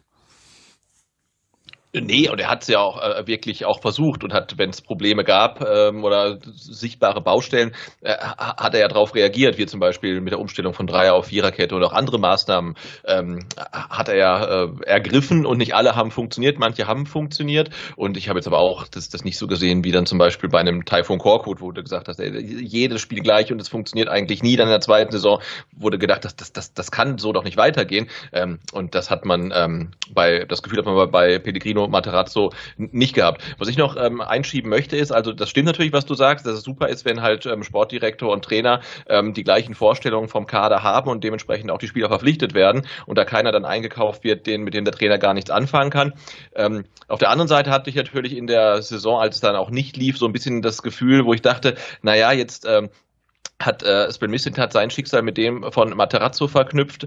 Ähm, er hat den Trainer geholt, er hat den Kader geholt. Also das ist natürlich schon ähm, auch so eine Gemengelage, die äh, schwierig sein kann, wenn mhm. halt irgendwie ähm, einer quasi, ich sag mal, alles bestimmen kann. Ne? Und ich weiß nicht, wie ähm, emanzipiert dann ein Trainer ist, der quasi vom Sportdirektor geholt ist und zu, von seinen Gnaden quasi abgesegnet noch da ist und so weiter. Ähm, da hatte ich dann in der Saison schon so mal meine Problemchen mit, muss ich sagen. Aber grundsätzlich ist es natürlich besser so. Ähm, man zieht an einem Strang, man hat ein, eine Idee, eine Vision vom Fußball, den man spielen will, ähm, als dass man so einen Flickenteppich hat, äh, den es beim VfB lange Zeit gab. Hm, ja, man kann auch Hand in Hand in den Abgrund marschieren, das stimmt. Gut. Ähm, Wenn es nicht noch ein Thema gibt, was ihr von der vergangenen Saison ansprechen wollt, ähm, würde ich euch gerne nach eurer schönsten oder schlimmsten Erinnerung an die zurückliegende Saison fragen. Also wir haben es ja schon so ein bisschen abgesprochen, äh, abgesprochen, angesprochen. Aber was, äh, Jens, was war so die schönste Erinnerung an die vergangene Saison und was war die schlimmste? Also die, die schönste Erinnerung äh, wäre jetzt die, die Standardantwort, die kann ich nicht geben. Weil ja, ich, außer, äh, außer dem Köln-Spiel. Außer dem Köln-Spiel, ich würde gerade sagen. Ja. ja, ich sag ja, die, die, die kann ich auch nicht geben, weil ja. das wäre wär vermessen, weil ich aus gesundheitlichen, aus OP-Gründen gar nicht im Stadion sein konnte. Deswegen ist für mich eigentlich dieses Augsburg-Spiel gewesen. Mhm. Das war, das war so diese, ja, wie ich es vorher schon gesagt hatte, da war einfach das Gefühl, jetzt sind wir auf dem richtigen Weg, jetzt haben wir Augsburg nach einem ganz schwierigen Spiel doch noch geschlagen irgendwie und dieses letzte, dieses 3-2 dadurch durch Tomasch, das war da einfach so direkt vor der Kurve, da hat sich irgendwie so alles entladen gefühlt im Stadion, weil es auch damals ja noch relativ neu war, dass wieder die Kurve voll da war. Und das war so die, der schönste Moment der Saison, ganz persönlich. Hm. Und das Schlimmste? Ja, das Schlimmste, da können wir gleich den, den Gegenpart eigentlich machen. Das war das Auswärtsspiel in Augsburg. Weil das war so diese, diese erste richtig ganz große Ernüchterung, da mit Bretlo im Tode einen furchtbaren Tag erwischt hatte. Du gehst dort sogar noch in Führung. Es sieht eigentlich alles ganz gut aus. Dann verletzen sich auch noch Spieler. Führig und, Führig und Kempf, ne? Beide dann. Ja, Führig und Kempf gehen ja. beide verletzt raus. Du hast nur so einen Rumpfkader auf dem Platz und wirst dann da von Augsburg am Ende 4-1 mehr oder weniger vorgeführt schon wieder. Das war, das war schon sehr. Und dann noch diese Komponente Weinziel auf der Bank beim Gegner. Mm. Das, das war irgendwie so ein komplettes Spiel zum Vergessen. Ja. Und die Gesamtgemengelage war damals auch irgendwie so bitter. Du hattest dieses 1-1 gegen Union, diese späte Durchfach hier und dann scheidest du gegen Köln so ganz nüchtern zu Hause vor halbleerem Stadion aus dem Pokal aus und dann ein paar Tage später dann dieses Spiel gegen Augsburger. Das war dann irgendwie so richtiger Herbstblues damals. Ja. Sebastian, wie, wie ist es bei dir? Ja, ich überlege gerade, also schlimmster Moment, also das, das Auswärtsspiel in Augsburg war, das war echt schon übel, wenn ich Jens nochmal von erzählt, das war schlimm. Aber ich äh, will nicht das gleiche nehmen, deswegen äh, nehme ich ähm, die Schulterverletzung von Silas. Und als dann klar mhm. war, okay, die, die Saison kannst du mit ihm, also kannst du quasi abhaken für ihn, der verliert ein, ein ganzes Jahr und da hat er mir irgendwie so unfassbar leid getan, äh, mit den zwei schweren Verletzungen, äh, dann mit dieser Identitätsgeschichte und so weiter, wo ich dachte, hey, der hat so eine tolle Saison gespielt und dann fällt halt in so, ein, in so ein Riesenloch einfach rein. Also das war für mich schon ein ganz übler Downer. Und äh, schönster Augenblick, abgesehen ähm, von Köln, also Augsburg zu Hause war natürlich auch total cool. Ähm, aber ich nehme mir ähm, das Tor von Dinos Mavropanos ähm, gegen Hoffenheim, wo er da so Lucio-artig nach vorne äh, marschiert ist mhm. und dann eine Reihe gemacht hat, weil das war so, wo man dachte, oh, es geht halt noch. Ne? Also ähm, da, da, das, da kann noch Euphorie entstehen und der VfB kann einen noch überraschen. Das hat so ein bisschen an die vergangene Saison erinnert an die so ähm, Solo-Läufe von Silas. Ähm, und das war ein, ein sehr schöner Moment. Und es gab nicht so viele davon, muss man sagen. Ja, ja. So, dann bin ich jetzt dran.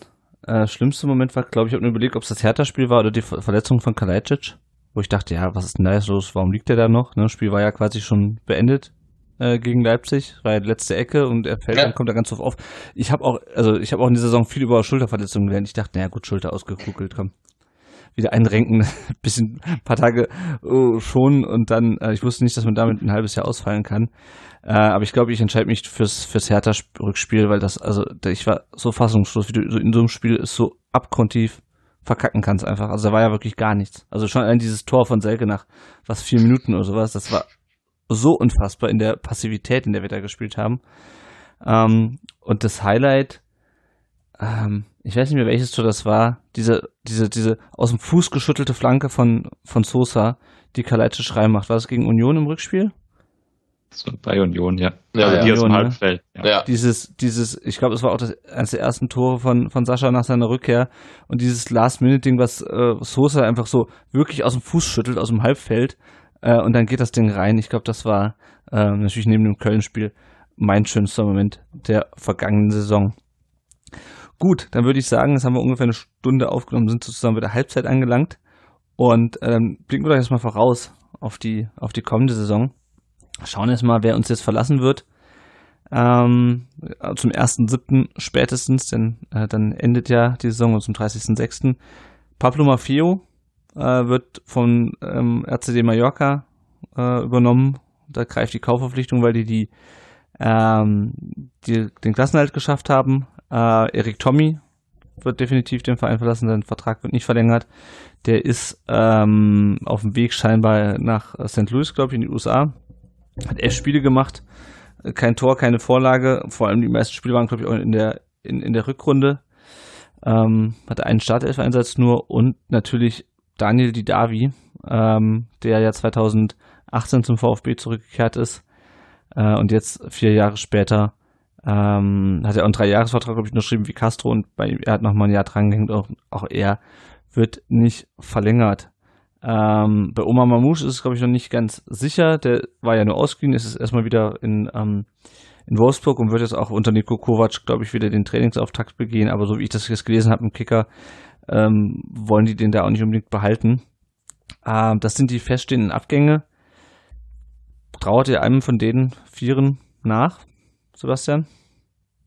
Äh, nee, nicht, nicht, nicht wirklich. Also mhm. ähm, das hat sich ja schon so über die Saison ähm, abgezeichnet. Ähm, also klar, von, von den dreien, also Mafio klammer ich jetzt mal aus, ähm, war dann Oma Mamouche sicherlich derjenige, der dem VfB noch am meisten geholfen hat, weil er einfach eine fußballerische Klasse hat. Er hat es natürlich aber auch total zum äh, Wahnsinn getrieben mit seinen mhm. gechippten Abschlüssen. Und ähm, also es wäre sicherlich ein Spieler, wenn man den für äh, vernünftiges Geld bekommen könnte. Äh, jemand wäre, der, der, dem VfB weiterhelfen kann, aber da wäre jetzt meine Bereitschaft, da viel Geld für ihn zu investieren, ja. auch eher gering halt. Ne? Und deswegen glaube ich nicht, dass es für ihn ähm, beim VfB äh, noch eine Zukunft haben kann. Erik Tommy hat ähm, in der Endphase der, der Rückrunde dann doch noch ein paar Minuten bekommen, weil er einfach ein Spieler ist, der halt äh, ja sein Herz auf dem Rasen lässt, der halt viel ähm, Physis mit reinbringt, viel Mentalität, ähm, aber ja, sein Output war dann ja auch begrenzt, kein Tor, keine Vorlage. Ähm, das hat man dann, denke ich, auch gesehen, dass das jetzt nicht unbedingt jemand ist, äh, auf den man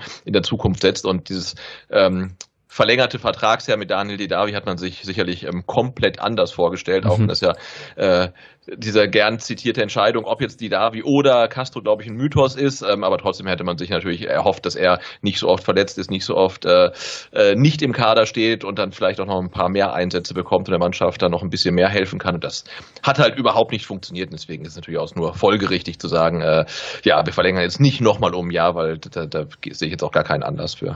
Ja, ja. ja. Also mir geht's ähnlich. Mamouche, ähm, ich hatte ja zwischendurch mal eine Statistik rausgesucht, dass er, glaube ich, die meisten Tor- und Torschussbeteiligungen äh, hatte, also so den, den, äh, den zweitletzten Pass immer gespielt hat, damit schon Tore eingeleitet hat, aber er war halt selber vom Tor. Ähm, furchtbar ineffektiv ist natürlich auch der Mittelstürmer, ähm, also eher so die, äh, die Sorte Vorbereiter, aber ich meine, wir kriegen jetzt sehr wahrscheinlich auch ähm, Darko Cholinov zurück, äh, was ein ähnlicher Spielertyp ist, nur auf, auf der anderen Seite.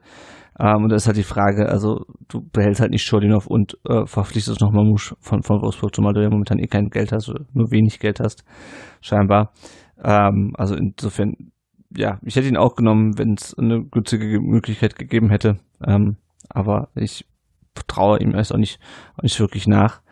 Ähm, wir wollen ja oder wir müssen ja den, den Kader auch weiterhin äh, verkleinern. Wir haben es ja auch letztes Jahr gesehen, wir haben einfach furchtbar viele Spieler, die ähm, die keine Entwicklung genommen haben, die du quasi auch über die Saison so ein bisschen mitschleppst, äh, die es dann teilweise nicht mehr in den Kader schaffen. Ähm, und es gibt natürlich auch Spieler, die äh, wir werden verkaufen müssen, wie beispielsweise Borna Sosa, der ja ähm, im Winter noch einen Wechsel abgelehnt hat, weil er mit dem VfB die Klasse halten wollte, der aber dem aber Sven Mislintat wohl das Versprechen gegeben hat, dass er dann im Sommer wechseln darf, äh, ab 25 Minuten aufwärts. Äh, Sascha Kleitschitsch, der ist ja nur schon seit quasi seit er heulend im, äh, nach dem Köln-Spiel auf dem Rasen stand, ähm, wird er schon wild hin und her gehandelt und äh, Orel Mangala hat sich ja selber versucht ins, ins Gespräch zu bringen, auch so ein bisschen in der im Lauf der Rückrunde. Das sind die drei, die wir wahrscheinlich verkaufen müssen, äh, werden müssen, vielleicht nicht alle drei, aber zumindest äh, zwei davon und dann hast du halt Spieler, ja, die wahrscheinlich den Verein verlassen werden dürfen, sei es über eine Laie oder wirklich einen Verkauf. Das sind Klimowitz, Förster, der auch schon mit Bochum jetzt verhandelt wohl, Bias, Mola, Massimo, Eckloff, Fagir, äh, TBD. Jens, was glaubst du, wen werden wir da abgeben? Äh, wen, also vorausgesetzt, äh, man findet Abnehmer, wen von denen die wir abgeben wollen, würdest du, würdest du auch abgeben wollen? Also ich glaube, gerade bei dieser, ich sage jetzt mal, die, die drei Spieler, wo wir unser, unser Budget quasi draus generieren, da werden es wahrscheinlich, vermute ich mal, Sosa und Kalajdzic werden, die, die wechseln. Ja. Auch wenn es im Moment die Befürchtung naheliegt, dass es bei beiden eine relativ zähe Hängepartie werden dürfte. Also die Hoffnung, dass es ein, wie bei Kobel im vergangenen Sommer so einen relativ schnellen Wechsel gibt, die habe ich so langsam aufgegeben. Bei Sosa hört man ja auch relativ wenig. Kalajdzic ist der Berater natürlich sehr aktiv und sehr viel in den Medien unterwegs, um sich da zu äußern und seinen Klient da in Position zu bringen. Ich glaube, da hat man sich auch ein bisschen mehr erhofft, weil jetzt ja die war dann auch eher die Diskussion, dass es dann auch eher Mittelklasse-Clubs aus England werden, die jetzt auch dran sind an ihm. Ich glaube, da war schon so ein bisschen diese Illusion mit Dortmund oder Bayern. Mhm. Dortmund zerschlägt sich natürlich auch eventuell zeitnah, wenn die Haller verpflichten. Und dann hast du natürlich diesen ganz großen Pool, den du jetzt auch gerade angesprochen hast, an Spielern, ja, die immer so am Rand des Kaders, des Spieltagskaders unterwegs waren in der vergangenen Saison oder eben auch verletzt waren. Oder dann hast du auch wie bei Clinton Mola zum Beispiel dieses, wo man ja auch so durchhört, dass da wohl auch die Rückkehr nach England favorisiert wird, weil er wieder nach Hause zurück möchte. Ah.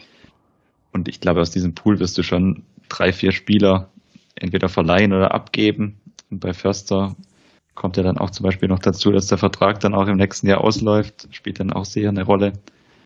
Und ja, auch bei Fagir wird man sicher abwägen müssen, ob man ihn vielleicht verleiht.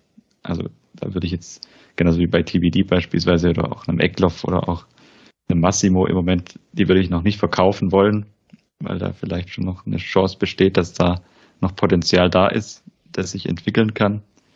Aber du wirst davon drei, vier Spieler abgeben müssen oder wollen, weil ja auch aus dem eigenen Nachwuchs kommt ja auch wieder was nach. Das ist ja auch die Zielsetzung. Du hast jetzt auch starke Jahrgänge wieder, die danach schieben, sozusagen. Und das sollte ja auch das Ziel sein, dass du da vielleicht mal ein, zwei Spieler integrierst. Und die haben es natürlich schwieriger, je mehr, je mehr Spieler also im Dunstkreis des Mannschaftskaders immer unterwegs sind.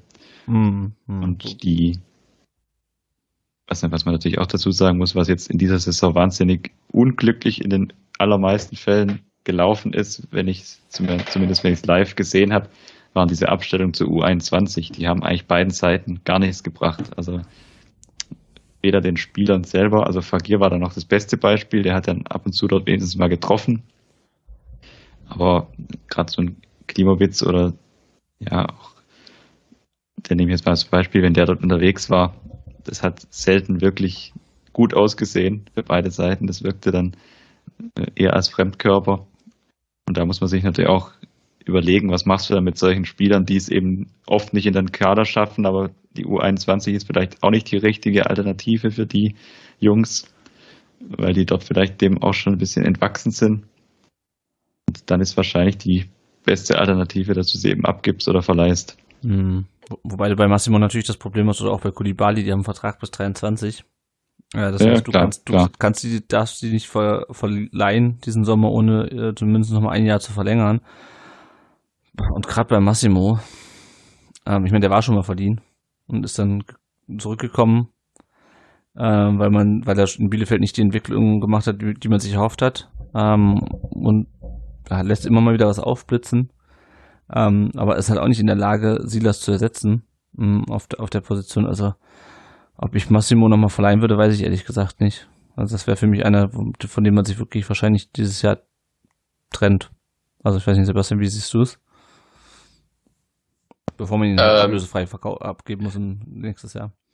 Ja, also ich sehe es auch, dass man die Spieler, die den Verein verlassen könnten, auch so ein bisschen einordnen muss in zwei Kategorien. Ähm, einmal ist das für mich eine Kategorie ähm, äh, wie Ömer Bayers, äh, wie auch Lee Egloff, wie, wie Alexi TBD oder Fagir, die noch gar nicht die Gelegenheit hatten, was zu zeigen. Und dann die Spieler, die schon relativ lange da sind, ähm, schon mal besser waren, als sie jetzt sind und irgendwie stagnieren. Und da zähle ich einen Klimowitz zu. Ähm, und ähm, da zähle ich natürlich auch einen Roberto Massimo dazu. Und da zähle ich persönlich auch noch einen, einen Dazu. Mhm. Und ähm, das sind für mich Spieler, wo ich persönlich sagen würde, ich glaube nicht mehr, dass die bei uns durchstarten, weil sie hatten schon relativ viel Zeit. Wenn man überlegt, äh, Roberto Massimo müsste mittlerweile ja einer der Mitdienstältesten sein nach ähm, Orel Magath. Der kam zeitgleich mit Borna Sosa zum VfB, mhm. war dann wieder noch ein Jahr in, nach Bielefeld zurückverliehen. Okay, aber der, der ist schon lange, lange da und hat sich nicht wirklich etablieren können. Ähm, und also so, so äh, äh, angenehm ich ihn auch finde und so gerne ich ihn auch spielen sehe, wenn er gut spielt, ähm, weiß ich nicht, ob das wirklich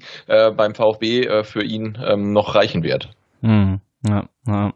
Ich bin auch mal auf, auf Lee Eckloff gespannt. Der hat ja nur echt viel, viel Pech. Äh, noch, hatte nur wenig Zeit, äh, wenig Gelegenheit, auch zu zeigen, was er kann. Ähm, ist er mittlerweile auch schon, ich weiß nicht, wie alt ist denn der jetzt? Der war 2019 Pokalsieger, das heißt, der ist auch schon 21 jetzt. Ähm, er wird zwar, äh, warte mal, er ist äh, 2002er Jahrgang. Okay, das heißt, dann wird er, dann ist er 20. Äh, äh, ja, genau, wird 20 im August, genau. ja. Ja, genau, dann wird er 20, dann ist er doch noch ein bisschen jünger als ich dachte, aber nicht, nichtsdestotrotz, ähm, auch der will das natürlich endlich durchstarten. Ja, und äh, hoffen wir mal, dass er verletzungsfrei bleibt. Ich bin mal auf ihn gespannt, aber äh, ich meine, er gilt immer als groß, großes Talent. Eines, eines unserer größten, aber du weißt halt auch nicht, wie sich so viele ähm, Verletzungen dann auch auf ihn auswirken. Ähm, also ich, ich wünsche es ihm, dass er jetzt endlich durchstartet. Ähm, aber ich bin auch mal gespannt. Also vielleicht wird er auch nochmal verdienen. Keine Ahnung. Ähm, ja, ich glaube, es ist auch für, wahrscheinlich für ihn gar nicht so einfach, ne, vom ähm, Riesentalent beim VfB äh, jetzt zu einem zu werden, der quasi von den jüngeren Jahrgängen jetzt so ein Stück weit überholt wird, von einem ja. äh, Laurin ähm, Ulrich oder auch dann von einem TBD oder Castanaras, die jetzt dann gehypt werden, während er halt seine Verletzung auskurieren muss, ähm, stelle ich mir schon auch ein Stück weit schwierig vor, so für die Psyche. Ja, ja ich wollte gerade sagen, Laurin Ulrich wird ja auch ähm, er wird ja auch ins Training, äh, in, die, äh, in die Vorbereitung starten mit der, mit der U21, äh, mit der U21, mit den Profis am Montag. Äh, zusammen mit Thomas Casanaras, also das ist auch schon ein Statement, finde ich, dass der mittrainieren ja. darf. Ich meine, klar, an dem war, sind scheinbar auch schon die Bayern dran, aber nichtsdestotrotz, also ein U17-Spieler oder jemand, der letztes Jahr in der U17 gespielt hat, äh, jetzt in die äh, direkt zu den Profis hochzuziehen, zumindest in der Vorbereitung, das, äh, das ist eine Aussage, klar. Und da sind halt schon Spieler wie Lilian Eckloff, ich meine, der ist immer noch blutjung eigentlich, ähm, aber ähm, dann im Vergleich zu dem Laurin Ulrich ist, ist er natürlich schon äh, etwas älter, auf jeden Fall.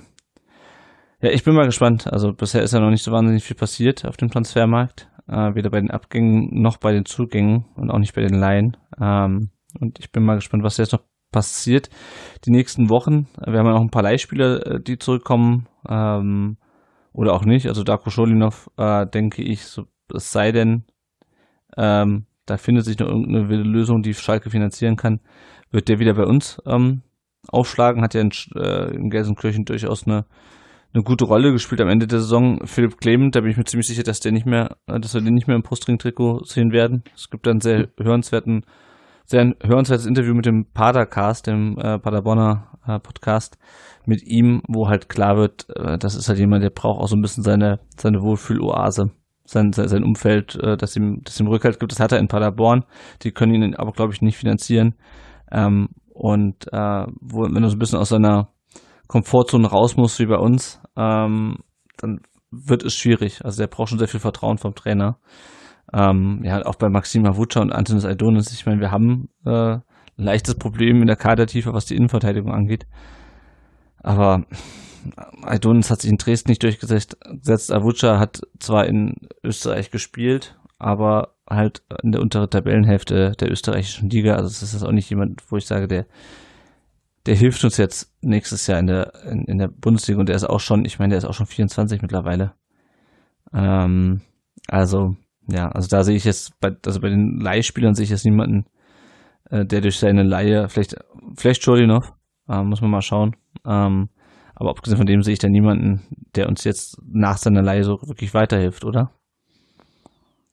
Nee, also das nee, definitiv nicht. Also ich sage mal, Cholinov mit Abstrichen, ja. Er hat jetzt in der zweiten Liga ja auch gerade unter Biskens dann am Ende schon eine gute Rolle gespielt, hatte da auch noch einige gute Spiele in der Hinrunde hat er auch seine Probleme gehabt. Ich sag mal, bei ihm habe ich noch am ehesten äh, die Hoffnung, dass er vielleicht den nächsten Schritt noch machen kann, obwohl ich in der Bundesliga auch so meine Zweifel habe. Also ich hätte jetzt bei Cholinov auch keinen Schmerz, wenn, wenn Schalke ihn noch finanzieren könnte, wenn wir da annähernd an den Betrag rankämen, was wahrscheinlich auch illusorisch ist, weil die illusorisch ist, weil die für diesen Spieler nicht so viel Geld in die Hand nehmen werden können. Das wird dann maximal so eine Geschichte mit einjähriger Laie mit Kaufverpflichtung mhm. werden können. Also selbst so das ist ihnen ja zu teuer. Ja. Selbst das werden sie mit Garantie nicht finanzieren können, weil auf Schalke weiß auch niemand, äh, wie die nächste Saison verläuft. Von daher wird das wahrscheinlich auch nicht passieren. Von daher wird Schulinov wahrscheinlich zunächst mal zurückkommen. Und ich denke mal auch, dass man ihn dann vielleicht auch so auf diese vakante, für die vakante linke Seite dann also durchaus in den Kader mit integrieren wird. Ob er, also ich ganz sicher wird er wahrscheinlich zeitnah kein Startelf-Kandidat beim VfB werden, das glaube ich nicht. Dazu haben wir da dann auch also zu viel Konkurrenz.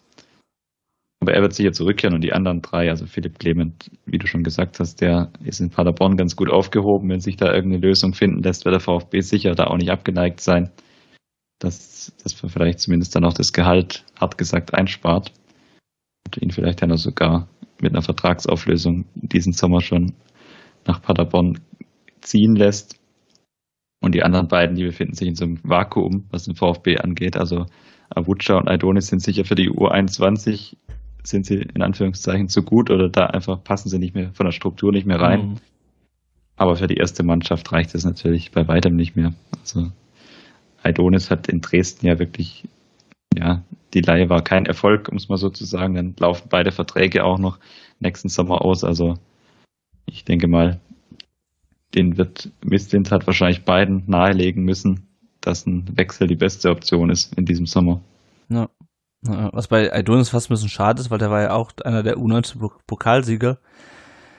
Aber ich finde auch an Adonis und auch an anderen Spielern aus dieser Generation zeigt sich halt auch wieder, dass ein Erfolg im Jugendbereich halt nicht unbedingt gleichbedeutend ist mit Erfolg im Erwachsenenbereich. Ne, also hast, glaube ich, die Eckloff, der jetzt zum, zum Profikader zählt, äh, bei uns aus dem Jahrgang. Und die anderen sind alle, glaube ich, weggegangen, fast alle mit, weggegangen mittlerweile aus dieser, aus dieser, aus dieser Mannschaft. Und ich sag jetzt, ich sag mal, die spielen jetzt auch nicht unbedingt höherklassig als der VfB. Ähm, das ist ne, also da muss ist ja immer noch okay, also ist ja vollkommen okay für einen Leon Dayaku jetzt beispielsweise, der mit, mit Sunderland jetzt aufgestiegen ist, ähm, oder keine Ahnung, ähm, wo die, wo die alle spielen. Ähm, aber es ist jetzt kein Spieler, wo ich sagen würde, oh, wäre der mal beim VfB geblieben, dann wird, würden wir es besser dastehen. Ähm, ist ja auch völlig legitim, es ist so, ähm, aber ich finde das halt so ganz, ein ganz ähm, prägnantes Beispiel, weil bei Adonis wartet man ja auch eigentlich schon seit, seit Jahren eigentlich auf den Durchbruch und der kommt und kommt und kommt irgendwie nicht. Ja, nee, wie gesagt, wie du sagst, also es ist aus diesem Jahrgang ja eigentlich schon ziemlich ernüchternd auch wieder, aber das hast du ja fast bei allen Jahrgängen. Ich hatte das mal so in einer ruhigen Minute mal von so U19-Jahrgängen, so 2012, 13, 14 mal so zum Spaß mal durchgeschaut. Das ist ja schon immer, wo die, wo die Spieler dann alle landen. Also entweder sind die dann relativ schnell auch dabei, ihre aktive Karriere zu beenden oder spielen dann eben irgendwo im Amateurfußball. Und bestes Beispiel ist dann vielleicht auch so Pia Lockel, der ja damals auch dann nach mhm. Gladbach mm. gewechselt ist, wo auch die, die schlimmsten Befürchtungen dann laut geworden sind, dass man dann ganz großen und ganz talentierten Spieler abgegeben hat. Aber auch da zeigt sich, ja, es gehört halt, wie gesagt, dann schon sehr viel Glück auch dazu, auch wenn man in so einem ganz starken Jahrgang drin war, es daraus wirklich dann zum Profi zu packen. Also du hast mit Abstrichen dann auch einen Luka Mack, der in Ungarn spielt, mhm. zumindest in der ersten Liga und da jetzt auch nicht ganz unambitioniert, aber es ist dann sonst schon sehr übersichtlich äh, gut, Nick Betzen hat es dann auch noch, also das, ja, es sind dann auch, also sagen wir, in den Top-Ligen ist davon bisher noch niemand gelandet. Ja, und, die, und zwei weitere, die vergisst man immer, aber das sind, glaube ich, so auch mit die einzigen, die es auch geschafft haben, sich in der europäischen Liga ähm, als wirklich als Profis zu etablieren, sind dann äh, Umut Günisch und Berkay Özcan, ne, die beide ja. in, der, in der türkischen Super League spielen und da auch wirklich spielen. Also die haben sich ja. da ähm, komplett etabliert. Das finde ich auch ganz erstaunlich. Ja, das, ist, ja das, das stimmt. Ja, das sind immer so die interessanten Karrierewege, aber es ist schon immer relativ ernüchternd, sagen wir mal so, das wird bei den jetzigen Jahrgängen wieder das Gleiche sein. Das ist ja immer so eine, eine ganz kuriose Übersprungshandlung, wenn dann bei der, wenn die U17 im, im Finale steht und dann der Torwart dort überzeugt und dann gleich in der Bundesliga-Kader geschrieben wird. Das, äh, das ist immer amüsant zu sehen, weil das, das sind halt noch so viele Schritte dazwischen. Gerade ja, aber ich glaube, ich habe gesagt, der, ist ja noch nicht mehr ausgewachsen. Also der, der wächst ja, ja noch. Also das finde ich komplett irre. Ich habe gesagt, ja, der kann doch Stade Müller spielen. Aber ich denke, ey, der, der, ist, der ist noch viel das zu klein und der wächst noch. Also äh, was soll das? Ja, Wenn wir natürlich gar nicht, wir können mal kurz auf die auf die ähm, Nachwuchsspieler kommen. Wäre natürlich auch eine sehr tragische Figur ist das Jordan Meyer, ne? Weil dem wurde ja auch viel zugetraut. Äh, defensive Mittelfeldspieler, aber der war ja die letzten zwei Jahre auch, ich, also man hat ganz lange nichts mehr von ihm gehört, weil er auch einfach fast durchgängig verletzt war. Ich glaube, mittlerweile ist er wieder in der Reha, ähm, aber über den spricht mittlerweile auch niemand mehr. Ja. Der, der hat ja auch einen Profivertrag. Ne? Ähm, genau, ich wollte gerade sagen, der war ja auch zum Saisonanfang, war er mit den Profis mit drin. Der war auch, glaube ich, sogar mit dem Trainingslager ja. und hat sich dann, ist äh, wieder zurückgegangen, hat sich dann wieder verletzt. Ne? Also das ist äh, wirklich unfassbar, was er für ein Verletzungspech hat. Ja, ja. Wir können noch mal ein paar weitere äh, Nachwuchsnamen nennen, die jetzt auch teilweise äh, sind sie schon gefallen. Thomas Castanaras ähm, hat einen Profivertrag unterschrieben. Laurin Ulrich kommt jetzt mit in die in die Vorbereitung. Leon Reichert dürfte sich, glaube ich, in der ähm, in der Vergangenheit schon mal bei den Profis äh, präsentieren. Und da hast du natürlich Mohamed Sanko, der jetzt ähm, zurückkommt, sozusagen nach der schweren Verletzung. TBD, der ist, glaube ich, erstmal oben abgemeldet. Ähm, und Lee Eckloff. Sebastian, was glaubst du, wer von denen ähm, setzt sich im Bundesliga-Kader fest? Ich will noch nicht sagen, dass er sich durchsetzt, aber zumindest wen sehen wir jetzt nächste Saison regelmäßig im, im Spieltagskader? Ähm, also ich, ich, ich hoffe tatsächlich auf äh, Thomas Castanaras, ähm, also nicht, dass der uns jetzt irgendwie da 15 Tore schießt, aber ähm, dass er so als Stürmer, der vielleicht nicht der fußballerisch Beste ist, aber einfach weiß, wo das Tor steht, dass er das auch in der Bundesliga zeigen kann und seine Einsatzzeiten bekommt und dann vielleicht auch das ein oder andere äh, wirklich schmutzige Tor in der Schlussphase macht und einfach jemand ist, der nochmal für äh, Alarm sorgt, wenn er reinkommt, weil das war ja dann teilweise auch in der vergangenen Saison so ein bisschen das Problem, dass Pellegrino Matarazzo schlicht keine Wechseloption hatte. Und wenn er gewechselt hatte, dann hat keiner draußen auf, dem, auf den Rängen gesagt, oh, jetzt wird's noch mal gefährlich. Dann mhm. hat er gesagt, okay, jetzt passiert eh nichts mehr. Ne? Also wenn ich äh, bei aller Liebe dann einen Philipp Förster und Massimo einwechsel, dann erwarte ich nicht, dass mehr Entsteht, sondern eher weniger.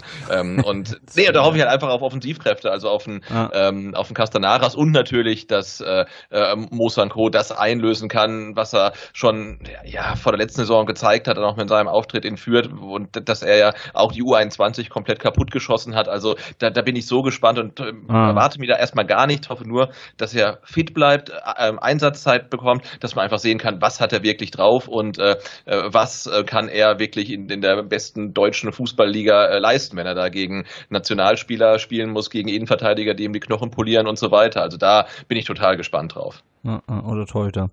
Ähm, ja. ja, ja, ich, ich, ich auch. Also das ist so, der ist so ein bisschen aus dem Fokus geraten, dadurch, dass er wirklich komplette Saison, bis auf die, ich weiß nicht, 10 Minuten, die er gespielt hatte gegen, gegen Fürth oder 20 Minuten, wirklich außen vor war. Und man hatte ja letztes Jahr schon diese Vorfreude auf ihn und dann wird er eingewechselt, glaube ich, ne, wurde gegen Fürth. Ähm, und dann ist es schon wieder vorbei. Also da bin ich echt mal gespannt, weil auch so eine lange Verletzung natürlich nicht so einfach ist, davon zurückzukommen. Ähm, es ist schon mal gut, dass er jetzt die Vorbereitung, ich denke, die wird er ja auf jeden Fall ganz normal mitmachen. Ne? Also soweit dürfte er schon sein, oder habt ihr da was anderes gehört? Nee, ich glaube, ne, Silas und, ja. und, und Sanko sind voll mit dabei, ja. Voll drin, ja. sehr gut. Ja, ja. ja ihr habt es ja gerade auch schon ein bisschen angesprochen, was so die Anforderungen sind für den Kader. Wir haben auch schon drüber gesprochen, was letzten, äh, was die letzten Jahre so ein bisschen das, das Problem war, oder das letzte Jahr so ein bisschen das Problem war. Was muss denn Jens deiner Meinung nach besser werden äh, in der nächsten Saison? Wo brauchen wir Verstärkung an welchen Stellen im Kader? Also was natürlich äh, eine ganz eklatante offene Position werden wird, das wird nach dem Abgang von Sosa und wenn diese Gerüchte um Mola stimmen, wird uns ja quasi bis auf Ito mit Abstrichen quasi die komplette linke Verteidigerseite wegbrechen, sozusagen. Also alle Spieler, die im Kader standen, bisher diese Position zumindest nominell spielen können. Ito sehe ich auch eher in der Innenverteidigung, also als Linksverteidiger sehe ich ihn nicht, auch nicht in der Viererkette, da kann er es eher spielen, aber es ist für mich nicht die glücklichste Lösung. Mhm. Und das ist natürlich eine ganz vakante Position, weil dann musst du theoretisch eigentlich mit dem Sosa-Abgang musst du theoretisch ja, eigentlich zwei Spieler oder du hast siehst aus dem Nachwuchs, also hast ja angesprochen, Leon Reichert, der ja auch Linksverteidiger ist, du siehst da jemand, der das Potenzial mitbringt als Backup sozusagen, aber du musst diese Position eigentlich neu besetzen, gerade wenn du mit Viererkette spielen willst, musst du gerade die Linksverteidigerposition neu besetzen und ein ähnliches Thema hast du in der, auf der Mittelstürmerposition, wo du ja mit Kalajdzic, der uns wahrscheinlich verlassen wird, und mit Mamouche, der das ja auch dann ab und zu gespielt hat, zwei Spieler verlierst und mit Sanko so ein bisschen eine Wette auf die Zukunft, da weißt du nicht, A, wie ist sein Gesundheitszustand. Also ich kann mich gut erinnern, vor einem Dreivierteljahr stand ja auch mal dieses Thema äh, im Raum, dass er vielleicht gar nicht wieder richtig professionell Fußball spielen kann. Da wird sicher auch abzuwarten sein, wie er dann tatsächlich zurückkommt. Da hast du natürlich eine Vakanz, wo du auch auf jeden Fall eigentlich zwei Spieler holen musst, meiner Meinung nach, oder zumindest einen. Und dann hast du natürlich jetzt auch die, durch die jüngste Entwicklung, die wir jetzt hier gar nicht groß kommentieren mhm. müssen, auch eine Vakanz im, im Mittelfeld. Mhm. Gerade wenn da ein Mangala, du Mangala abgibst und ja, Karasor eben aus anderen Gründen fehlt, dann hast du da auch eigentlich auf einmal eine riesige Lücke. Wenn du jetzt gerade die, die Endphase der Saison betrachtest, bricht dir, bricht dir dein zentraler Sechser weg und mit Mangala auch ein relativ zentraler Spieler, hast du eigentlich von deinem Stammpersonal über die letzten zwei Jahre eigentlich dann verbleibt Endo und die restlichen Spieler haben auch da noch nicht wirklich zeigen können. Also jetzt auch Narte zum Beispiel oder Eckloff, die haben kaum zeigen können bisher, dass sie die Qualität mitbringen, um, um diese Position auszufüllen. Und dann hast du eigentlich schon relativ viele Baustellen im Kader, um es mal vorsichtig auszudrücken, die du, die du tatsächlich meiner Meinung nach fast immer mit, mit zwei Neuzugängen schließen musst, mhm. weil, weil du halt auch immer das Risiko hast, ja, wenn du einen dazu holst und der halt überhaupt nicht das zeigt, was du von ihm erwartet hast, dann, dann stehst du ziemlich blank da. Ja. Ja, du hast ja noch im Kader dann halt noch ein Ahamada und Mio, von denen man dann hofft, dass sie äh, mehr Spiele machen als drei beziehungsweise äh, sechs. Also ich glaube, die beiden hätten das Potenzial, aber du kannst halt auch nicht davon ausgehen, dass es jetzt in der Saison auf einmal funktioniert und dir ein Ahamada äh, 30 Spiele macht. Also das ist, das sehe ich genau wie du. Das ist halt echt ein Problem. Und äh, wenn du Schlüsselspieler abgibst, dann musst du sie eigentlich äh, gleich doppelt ersetzen. Ne? Das äh, gibt, glaube ich, weder der Geldbeutel noch die Kadergröße her. Deswegen ähm, bin ich jetzt auch gespannt, ähm, was jetzt bis Ende August äh, da noch passiert. Also nicht nur, wie die Namen heißen, die da kommen ähm, und wie viele Spieler kommen, sondern auch für welche Positionen. Also das äh, wird, glaube ich, echt ein Knackpunkt werden. Mhm. Wobei ich auch davon ausgehe, dass auch diese Saison wieder ein bisschen auf die Entwicklung von bestehendem Personal gesetzt wird. Also gerade die, die du angesprochen hast, Ahamada Mio im, im, im Mittelfeld, wo Mio ist ja eher ein, ein Achter.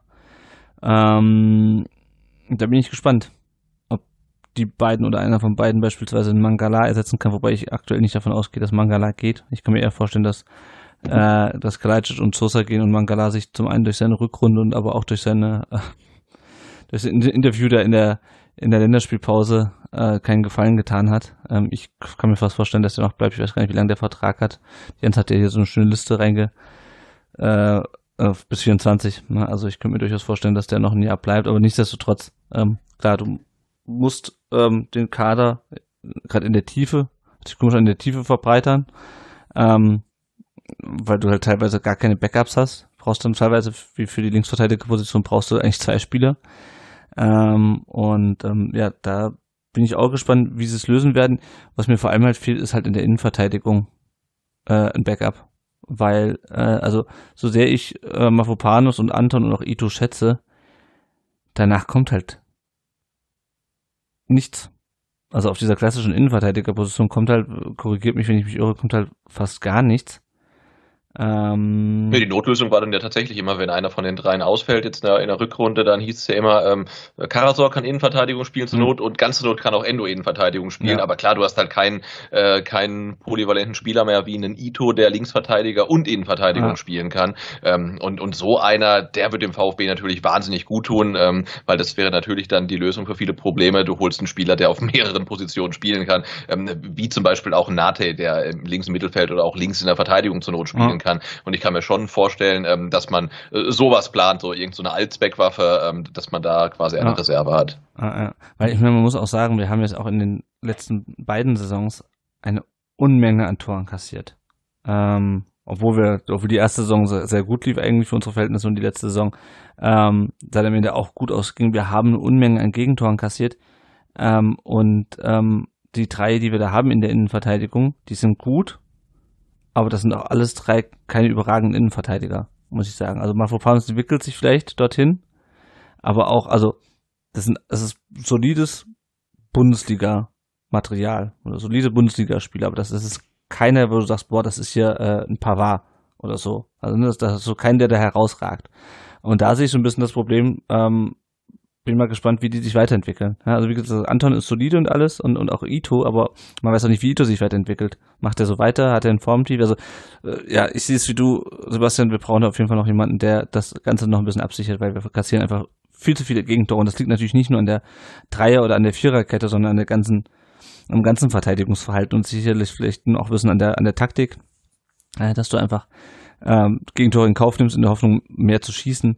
Ähm, aber da sehe ich eigentlich das größte, das größte Problem aktuell, dass du da zu dünn besetzt bist und wenn dir dann was wegbricht, dann stehst du halt komplett blank da.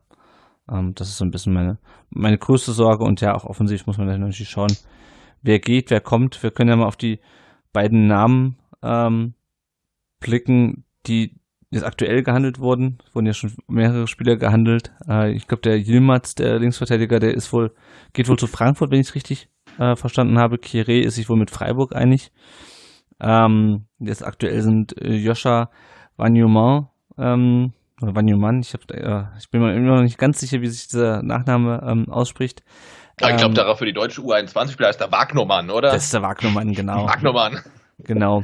Ähm, der äh, ist sich wohl mit dem VfB einig. Der HSV hätte gerne 7 Millionen Euro äh, und der VfB äh, wird gerne ein bisschen weniger bezahlen. Ich gehe davon aus, dass man sich da irgendwie, irgendwie einigt.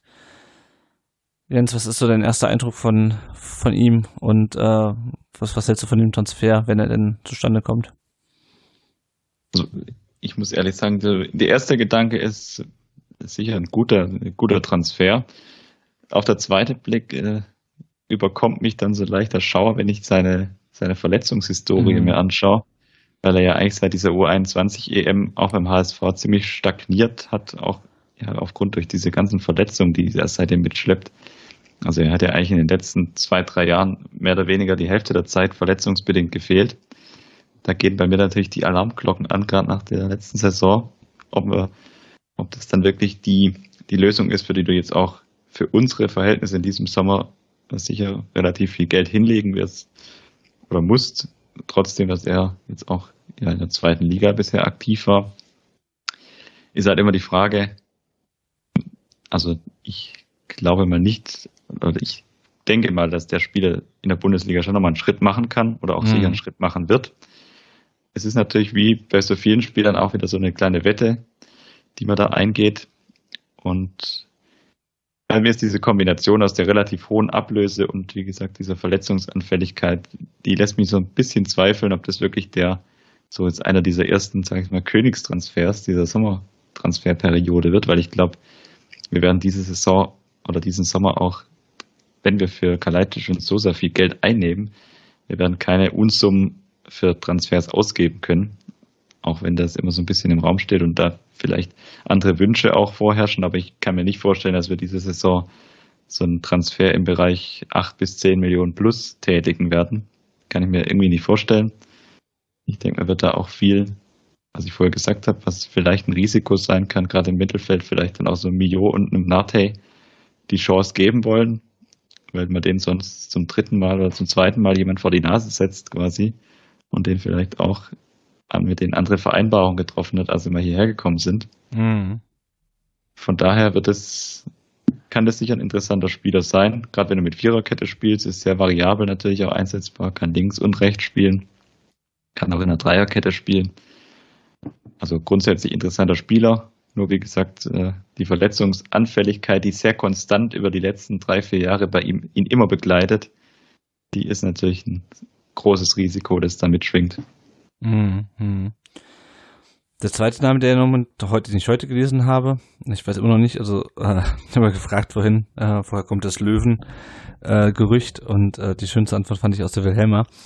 Ähm, Eduard Löwen äh, ist 25-jähriger äh, zentraler Mittelfeldspieler, hat letztes Jahr in Bochum gespielt, äh, hat aber eigentlich einen Vertrag bei der Hertha, die ihn vor, ich glaube, zwei Jahren aus Nürnberg ähm, geholt hat. Ähm, Sebastian, das sind jetzt nicht mehr die viel zitierten 19-jährigen, 18-jährigen Franzosen. Ähm, äh, bitte?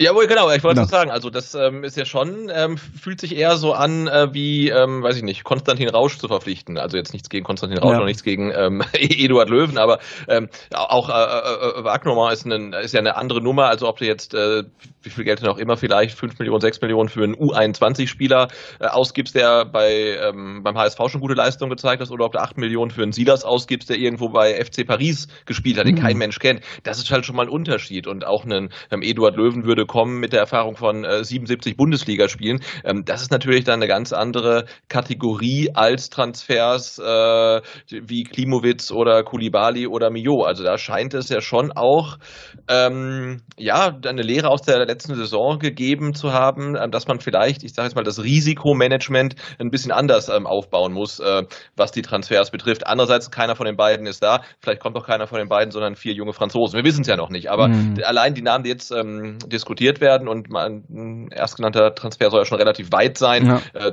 ist schon für mich ein bisschen eine andere Handschrift als bisher. Ja, und auch, ich meine, auch die anderen, die jetzt im VfB in Verbindung gebracht wurden. Ja, also auch ein Kere, ähm, der hat schon 2000, äh, 1920 in der zweiten Liga gegen uns gespielt mit äh, mit Wien Wiesbaden beispielsweise war natürlich auch noch ein bisschen jünger, aber das sind jetzt ja. auch alles keine Spieler oder auch der auch der Yilmaz, ähm, auch ein junger Spieler natürlich, aber hat in der Türkei glaube ich auch schon äh, ein Teil Spielzeiten bei äh, was ist Besiktas, glaube ich, ist ja auch egal, aber auf jeden Fall das, ja. sind, das ist nicht mehr der Ahamada äh, oder der äh, äh, Momo Sissé, wo du denkst, okay, äh, aus welchem NLZ hat er den jetzt ausgegraben?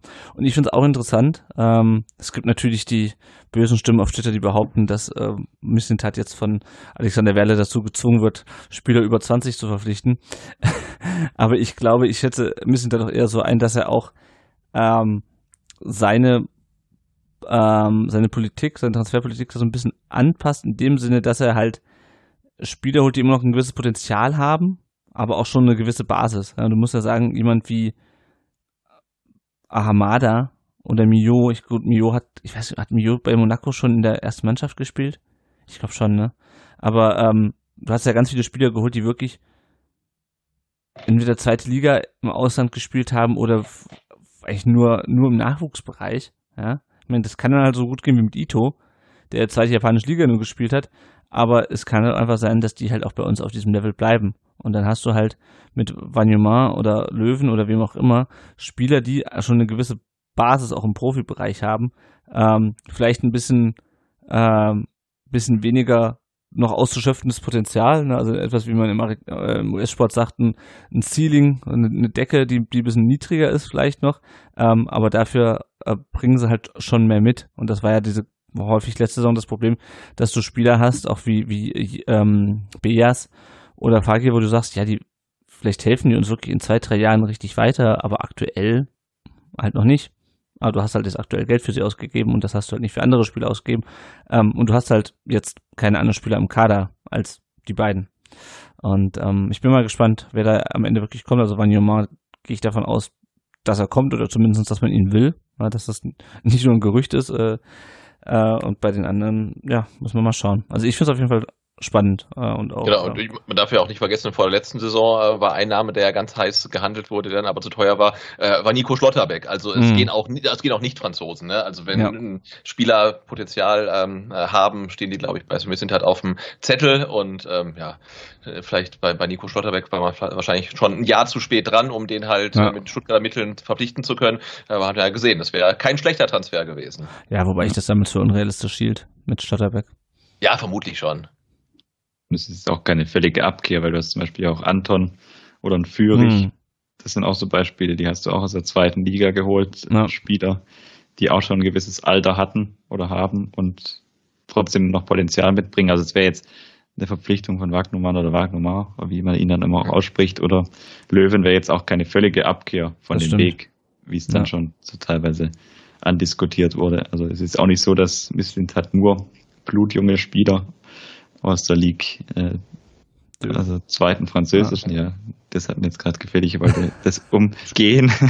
das glaube ich schon, aber ich glaube schon die Ligue 2, oder? Ja, ich glaube auch. Ja, die hat bestimmt einen ganz äh, ah, der, famosen Sponsoren. Ja, wollte gerade sagen, ja. Carrefour Ligue 2 oder sowas. ja. Ja, das stimmt natürlich. Es wäre, ja. wie gesagt, keine, keine Abkehr und ich, ich glaube, dass, dass du halt auch im Kader auch jetzt eine gewisse Anzahl an Spielern hast. Wir hatten es ja gerade vorher durchgesprochen, Spielern mit Potenzial. Also wie gesagt, mir fällt jetzt gerade so ein Mio ein oder Nate, die glaube ich schon jetzt auch auf ihre Chance warten, dass sie auch mal mehr mhm. Einsatzzeiten bekommen. Die sind sicher nicht hierher gekommen, um drei Jahre oder vier Jahre Vertragslaufzeit äh, mit, mit vier oder fünf Einsätzen pro Saison hier zu verbringen. Also ich glaube schon, dass da eine andere, ein anderer Plan aufgezeigt wurde, auch von Missintat und daran muss er sich ja auch gegenüber diesen Spielern sicher so ein bisschen messen lassen. Gerade jetzt wie auch mit Sosa entsprechende Vereinbarungen getroffen wurden, wenn das alles so stimmt. Und ich denke mal schon, dass, dass wir dieses Jahr vielleicht auch gar nicht so viele Zugänge sehen werden, wie wir vielleicht uns erhoffen oder erwarten. Ah, ah. Ich könnte mir gut vorstellen, dass man, wie es jetzt auch schon angeklungen ist, dass man tatsächlich auch wirklich einigen Spielern vielleicht auch so ein bisschen in die Pflicht nehmen will und vielleicht ja, diesen, diesen nächsten Schritt auch so ein bisschen erzwingen. Ob das dann funktioniert, wird man dann sehen. Ja, ja das stimmt. Also ich bin auf jeden Fall gespannt. Und stimmt, Chris Fury ist ein gutes Beispiel. Also auf den habe ich mich auch sehr gefreut eigentlich, weil ich dachte, ja, das ist, das kann gut klappen. Ja, hab mich auch, kann mal in Paderborn nachgefragt, was ist denn der Unterschied zu, ähm, zu Philipp Clement, der ja mit einer ähnlich guten Bilanz aus Paderborn kam und die dann in der Bundesliga nicht auf den Platz gebracht hat. Den hat er einfach diese Verletzung komplett zurückgeworfen. Das hast du, glaube ich, bis in die Endphase der Saison. Ich schaue noch mal. Ähm, ja, genau, du hast halt Müller vor der Saison und Führig verpflichtet, die jetzt keine Jugendspieler mehr waren. Äh, Fagir, Mio, Ahamada ähm, und äh, Ito, Beas. Das war und Oma Mamouche dann noch später. Das waren so die äh, externen Verpflichtungen und Thomas natürlich in der, in, in der Winterpause. Ähm, aber es stimmt natürlich. Ne? Wir haben auch vorher schon Spieler geholt, die jetzt nicht blutjung sind. Ähm, ja, es ist auf jeden Fall spannend. Ähm, und ich bin gespannt, wie denn der Kader aussieht, wenn äh, wir dann unsere Saisonvorschau jeweils in unseren, in so, unseren Podcasts machen.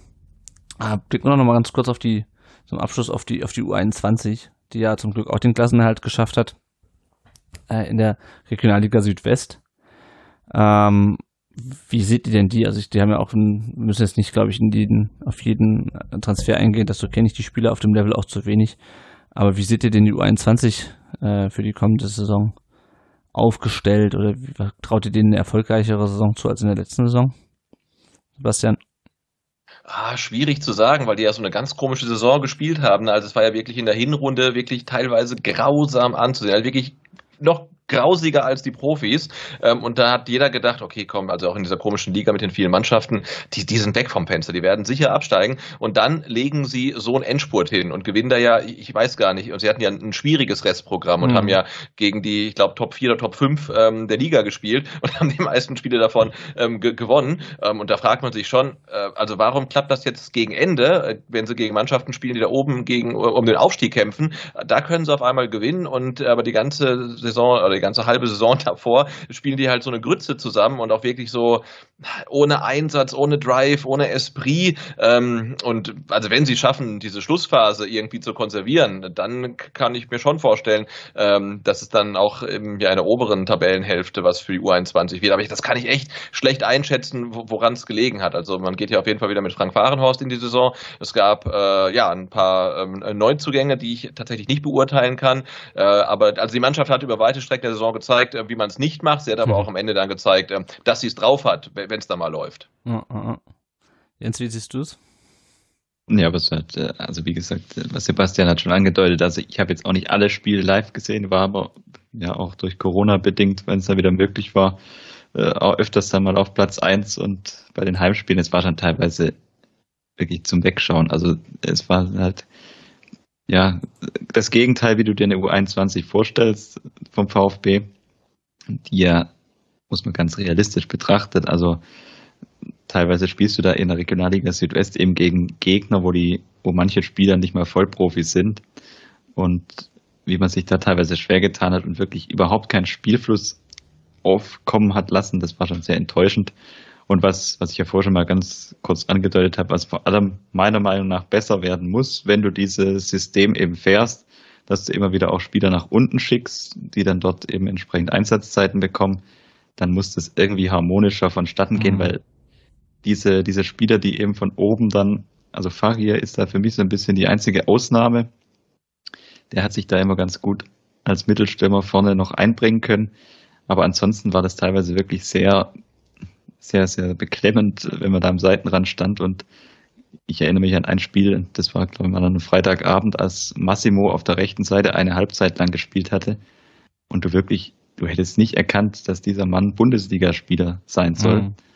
weil er wie ein Fremdkörper über den Platz da gelaufen ist. Also diese, diese Verbindung, die muss dann irgendwie enger werden, wenn du dieses System fährst, weil sonst nimmst du natürlich auch so einer Regionalligamannschaft, ganz blöd gesagt, auch vielleicht so ein Stück weit den Rhythmus, wenn du dann da immer drei, vier Profis als Trainer integrieren musst, die aber eigentlich gar nicht so richtig reinpassen, aber sie kommen eben von der ersten Mannschaft mit der Mission, gib denen bitte Einsatzzeiten. Ja. Da kannst du ja auch nicht auf die Bank setzen, das wird ja dann schon interne Anweisung sein. Gehe ich doch mal schwer davon aus. Und diese Verzahnung, die muss dann irgendwie viel enger sein, auch was so das Spielsystem vielleicht angeht, dass du da mehr auf einer Wellenlänge legst, weil das war auch nicht immer quasi das, dasselbe. Also die, die U21 hatte oft sehr, sehr, auch teilweise, obwohl sie von den, von den Spielern, von den Einzelspielern her deutlich mehr Qualität hatte, sage ich mal, sehr, sehr abwartend gespielt und auch kaum. Also dieses, dieses System von Matarazzo hast du da jetzt nicht wirklich erkannt. Das wäre dann so meine Vorstellung, dass diese Mannschaften viel mehr verzahnt sind, wenn du da diese, diesen Übergang irgendwie schaffen willst. Der ist vielleicht eh unrealistisch, das ist, da ist der Sprung zu groß, aber wenn du eben dann, ja, diese, diese Philosophie sollte sich dann zumindest noch mehr angleichen.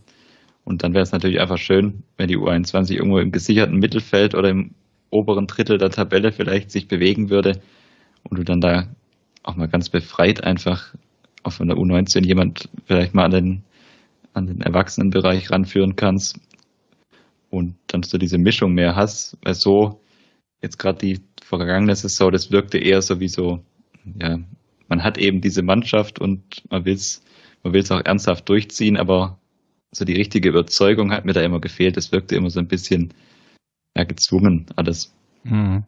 Ja, das ist es halt auch, wenn die dann die ganze Woche bei Matarazzo trainieren, ähm, was ja häufig der Fall ist, und dann aber samstags dann plötzlich bei Fahrenhorst im Kader stehen, der die einfach integrieren muss, weil ansonsten brauchst du sie nicht runterschicken, ähm, die aber in die Trainingsabläufe auch gar nicht so, so eingeweiht sind.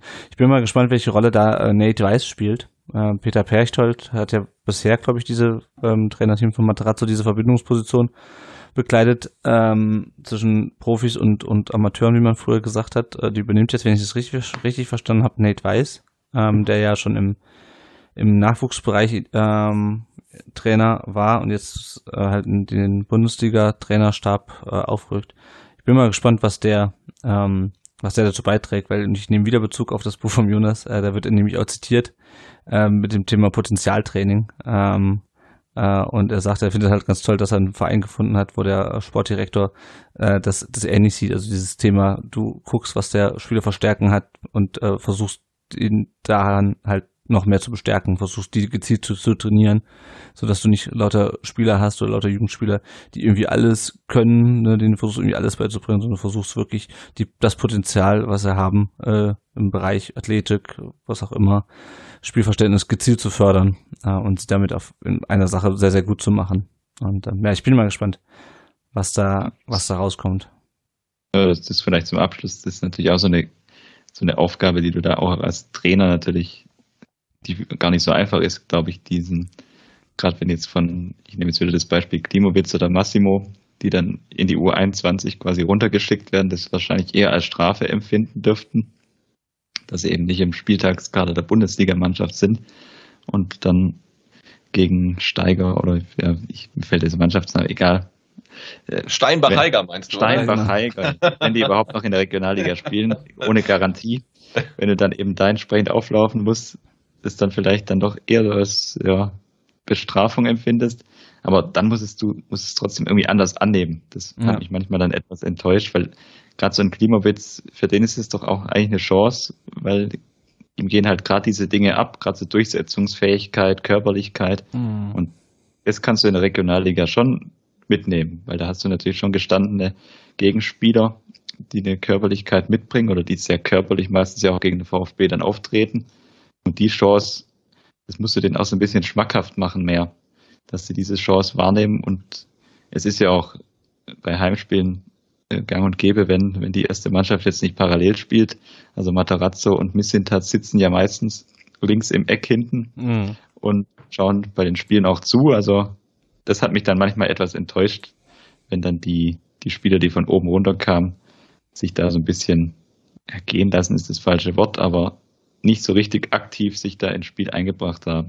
Und die Chance, das ist sicher einer der größten Chancen, die du mit so einer Regionalligamannschaft hast, dass du eben Leute aus der U19 oder auch Jugendspieler aus der ersten Mannschaft vor allem eben an diese Körperlichkeit mehr ranführen kannst, die es halt im Jugendbereich in der Form gar nicht gibt. Mhm. weil, weil spielerisch vom, vom Niveau her dann Übergang, ich sage jetzt mal, dieser klassische Übergang U19, U21, erste Mannschaft, wie, wie es ihn vielleicht früher gab, der ist unrealistisch, weil dazu ist der, der Abstand viel zu groß zwischen Regionalliga und Bundesliga. Das, das ist unrealistisch. Aber gerade so dieser Aspekt, an dieses körperliche Spiel im Erwachsenenbereich daran geführt zu werden, da, da ist es eine sehr gute Möglichkeit und die Schnittstelle, die sollte auf jeden Fall wahrgenommen werden. Mhm. Gut, dann sind wir quasi am Schluss unserer Saisonrückblick, Vorbereitung und Ausblickfolge angelangt. Ich möchte mal zum äh, Anfang zurückkommen und zu dem Köln-Spiel. Sebastian, wie wichtig war dieser Klassenhalt und vielleicht auch dieser emotionale Klassenhalt ähm, für die nähere Zukunft des VfB? Was meinst du? Brutal wichtig, ähm, weil wir sehen, es kann so funktionieren, wie es der VfB schon zweimal geschafft hat. Auch Bremen und Schalke haben es geschafft, äh, gleich wieder hochzukommen. Ähm, aber es gibt keine Garantie. Und stell, dir mal vor, du steigst ab und hast dann ähnliches Verletzungspech und sonst was wie der VfB in der letzten Saison. Dann wird es vielleicht nichts mit dem Aufstieg. Und auch äh, in der letzten Saison war es ja, also in der vorletzten Saison war es ja auch durchaus knapp. Und ähm, ja, dann bist du vielleicht nicht Bremen oder Schalke, sondern dann bist du der HSV. Die haben es jetzt auch schon geschafft, sich in der zweiten Liga zu ähm, etablieren. Ne? Der unabsteigbare HSV ist jetzt eigentlich eine ja, Standard-Zweitligamannschaft ähm, und es kann natürlich auch noch schlimmer gehen. Das sieht man dann an Clubs wie, weiß ich nicht, Hannover oder Kaiserslautern. Und also ich hatte dieses er hätte wirklich kein, kein gutes Gefühl gehabt, wenn der VfB abgestiegen wäre und dass er dann zum dritten Mal in Folge den direkten Wiederaufstieg schafft. Ähm, in jedem Jahr wird es dann schwieriger. Insofern äh, war das einfach so brutal wichtig, die Klasse zu halten ähm, und das dann auch noch direkt zu schaffen und nicht über die Relegation mhm. war, glaube ich, für unser aller Nerven ähm, auch brutal wichtig, weil stell dir vor, eine Relegation gegen HSV, um Gottes Willen. Nee. Gegen ähm, Walter vor allem. Genau, gegen Tim Walter, ähm, ganz schlimm. Also deswegen, ich bin super froh, dass der VfB drin geblieben ist. Ähm, hoffe, äh, dass man aus den Fehlern letzten Saison, weil nicht alles war Pech, man hat auch Fehler gemacht, klar, sonst hätte man nicht so lange da unten gestanden, ähm, aus denen lernt, die Analysen der Verantwortlichen ähm, deuten darauf hin, dass man zumindest erkannt hat, ähm, dass man einen Fehler gemacht hat. Und jetzt gilt es halt, diese Fehler abzustellen, dann vielleicht ein bisschen mehr Glück zu haben äh, und dann mal wieder so eine ganz langweilige Saison zu spielen. Also mhm. ich, ich wäre dafür, nee, und natürlich war der Klassenhalt wahnsinnig wichtig, weil an diesen Umweg über die zweite Liga, ich glaube, da hat keiner von uns so richtig dran geglaubt und mm, wie Jens schon sagte, wahrscheinlich auch der Herr Missit hat selbst nicht. Ja. Ja, also ich glaube auch, dass dieses, dieses Tor von Endo, das könnte, wenn wir es das richtig machen, ähm, und momentan habe ich wenig Sorgen, dass wir das nicht richtig machen. Also es kann natürlich immer externe Faktoren geben, die das noch erschweren, aber wenn wir es richtig machen, dann könnte das eines der wichtigsten Tore der jüngeren Clubgeschichte sein. Ähm, weil du einfach jetzt dieses Fundament hast. Zum einen hast du die, das Umfeld ist ruhig, ist fast schon euphorisch gewesen bis nach dem, nach dem Saisonende. Ähm, du hast wieder die Kontinu Kontinuität ähm, und hast auch, also sag mal, einen Grund dafür, du bist halt in der Liga geblieben. Ja, du musst dich nicht dafür rechtfertigen, jetzt mit einem Trainer, der abgestiegen ist, weiterzumachen. Ja, genau. Ähm, und das kann, glaube ich, ein Fundament bilden, wenn wir es nicht unglaubliches Pech haben und uns, uns richtig anstellen jetzt, ähm, dass wir uns zumindest wieder in der Bundesliga etablieren. Und ich meine, ganz ehrlich, viel mehr wollen wir ja nicht nach den letzten Jahren. Also von mir aus können wir jetzt zehn Jahre lang Elfter werden, ist mir scheißegal. Hauptsache, Hauptsache nicht wieder absteigen, Hauptsache nicht wieder dieses, diese, diese, diese, dieses Zurasen auf den Abgrund wie nach 2013 und nicht dieses, dieses Fahrstuhlgefahre wie die letzten, wie die letzten sechs Jahre. Äh, also das brauche ich ehrlich gesagt nicht mehr. Ähm, und also von mir aus können wir es erstmal ganz chillig. Äh, klar, du spielst immer gegen Abstieg, wenn du unten rum, wenn du in der zweiten Tabellenhälfte spielst, aber so, so Mainz, sowas in die Richtung. Das, so könnte ich mir die nächsten paar Jahre beim VfB vorstellen. Jens, wie, wie geht's dir und wie wichtig schätzt du den Klassenhalt ein? Ich glaube, der, der Klassenhalt, das ist so ein bisschen in Ansätzen vergleichbar mit 2000, mit 2001, mit diesem Balakow-Tor gegen Schalke. Also damals, da wärst du natürlich wahrscheinlich finanziell am Abgrund gestanden. Mm. Aber auch in der aktuellen Lage, also es wäre allein schon finanziell eine Katastrophe gewesen. Du hättest für unsere, ich sage jetzt mal in Anführungszeichen, Top-Spieler im Kader, Kalajdzic, Sosa, da müssen wir uns, glaube ich, keine Illusion machen nach einem Abstieg, wären da die Angebote deutlich niedriger ausgefallen und auch die Verhandlungsposition wäre wahnsinnig schlecht gewesen. Ja. weil dann wäre die Option, äh, bleibt Kalajdzic vielleicht äh, 5% Restrisiko doch noch oder verlängert er im Zweifel. Die, die Option hätte es dann nämlich überhaupt nicht gegeben im Hintergrund. Und dann hast du natürlich auch diesen Stadionausbau. Der wäre dir wahrscheinlich auch mächtig ja. auf die Füße gefallen bei einem Abstieg. Und wenn dann nicht wieder aufgestiegen größte VIP-Bereich der zweiten. Die Berichte, ja, gegen, die braucht gegen, dann auch kein Mensch. Genau, gegen Erzgebirge Aue verkaufst du den Tunnelclub auch nicht aus, wahrscheinlich. Ja. Eher, eher schwierig, ja. ja. Also, ich sag mal so, für diese Gesamt- und allein schon diese Emotionalität, unabhängig davon, dass du jetzt damit die Klasse gehalten hast, von diesem letzten Spiel, das, das hat irgendwie das, diesen Schwung, den musst du auch allein mitnehmen. Ich glaube, das ist schon allein so ein, so ein wahnsinnig wichtiger Aspekt. Und dann kommt auch noch dazu, dass bei einem Abstieg will ich mir gar nicht vorstellen, welche Spieler uns da verlassen hätten. Also wahrscheinlich der Torschütze zum entscheidenden Tor hätte sich vielleicht auch mal Gedanken gemacht, ob, ob er nochmal in die zweite Liga zurückgeht. Auch ein Mafropanos oder diese ganzen Spieler, die du jetzt, wo du jetzt überhaupt keine Gedanken dir machen musst und die vielleicht höchstens bei einem utopischen Angebot der VfB verlassen, die wären ja wahrscheinlich alle zumindest mal ins Nachdenken gekommen, ob nochmal zweite Liga vielleicht die, die beste Option ist. Und das nächste Thema wäre dann natürlich auch gewesen, wie die Saisonanalyse ausgefallen wäre, wenn der Ball nicht reingeht und die Relegation schiefgegangen wäre. Mhm. Die, die, die Saisonanalyse mit Werle und Missintat und Matarazzo wäre dann sicher zu einem etwas anderen Ergebnis gekommen. Das hatten wir ja vorher schon mal das Thema, was dann so einen Moment ausmachen kann. Ja. Also ich glaube, wir können abschließend, abschließend kann ich sagen, für mich, dass man wahnsinnig froh sein kann, dass man sich damit überhaupt nicht befassen muss. Zumindest mal bis August nicht mehr, was das Thema Abstieg angeht. Weil ich glaube, es wäre auch, auch diese Corona, die Corona-Nachwirkung hast du ja noch gar nicht überstanden gehabt finanziell. Also es wäre mhm insgesamt einfach eine Katastrophe gewesen. Und wie Sebastian schon gesagt hat, es wäre dann der dritte Abstieg gewesen. Also dann hättest du das, den zweiten Abstieg konnte man dann auch noch mit gewisser Begründung als zweiten Betriebsunfall verkaufen, aber der dritte, da wird es dann irgendwann unglaubwürdig und dann wirst du halt wirklich zur Fahrstuhlmannschaft. Genau, da bist du im Fahrstuhl und, richtig drin. Ja. ja, und ich glaube, das, das ist auch, das hätte dem Selbstverständnis des VfB, dann, das wäre dann wirklich zu einer unüberbrückbaren Aufgabe gewesen, weil Platz unteres Tabellenmittelfeld annehmen ist schon, ist schon eine Herausforderung in Stuttgart. Aber zum Fahrstuhlclub oder vielleicht zum Dauergast in der zweiten Liga zu werden, wie es jetzt im HSV passiert, ich glaube, das, das wäre wirklich eine tragische Entwicklung. Und können wir, glaube froh sein, dass, dass es dann so ausgegangen ist. Ja, auf jeden Fall. Ich meine, immerhin, wir hätten nicht gegen Au spielen müssen, weil die sind in der Tat abgestiegen. Die sind in der dritten, ja, ja, genau, genau. Aber auch gegen, ich wollte gerade sagen, Wien Wiesbaden, die sind auch gar nicht mehr in der zweiten Liga, ne? Sandhausen. Sandhausen, Sandhausen die, genau. Die Und, oder, oder Heidenheim, da wird es dann schwierig mit genau. dem Tunnelclub. Ja. Aber wir wollen uns gar nicht mit der zweiten Liga beschäftigen, denn der VfB hat den Klassenhalt geschafft. Äh, euch, lieben Hörerinnen und Hörern, vielen Dank fürs Zuhören. Wir hoffen, euch hat das noch ein bisschen Spaß gemacht und Erkenntnisse gebracht, diese sehr späte Saisonrückschau. Ähm, vielen Dank euch beiden. Vielen Dank, Sebastian. Vielen Dank, Jens, äh, für die sehr angenehmen zwei Stunden, fand ich. Es war äh, schön mal wieder in größerer Runde. Oder überhaupt, ich meine, unsere letzte Podcast-Folge ist auch schon sechs Wochen zurück. War schön mal wieder über den VfB zu sprechen und auch in dieser entspannten Situation. Ähm, genau. Ich weiß nicht, habt ihr schon, also ihr sendet ja, glaube ich, eh durch bei VfB SDR, Sebastian. Euch hört man wahrscheinlich dann nächsten Dienstag direkt wieder. Genau, oder? wir sind nächsten Dienstag wieder am Start. Genau. Sehr schön, sehr schön. Jens, wann hört man denn von euch mal wieder was? Ja, ich, ich wollte ja, ich gerade vorsichtig zurückgehalten, aber vorsichtig optimistisch zur neuen Saison. Ich habe jetzt heute auch wieder Blut geleckt, sagt man so. Muss ich jetzt den, den Rest dann auch überzeugen. Wir sind immer so ja, es war seit Corona so ein bisschen im Vakuum immer wieder mal. Aber ich kündige jetzt hier einfach mal an zur neuen Saison. Starte dann auch der Brustring-Talk wieder und wenn ich es dann alleine machen muss, dann.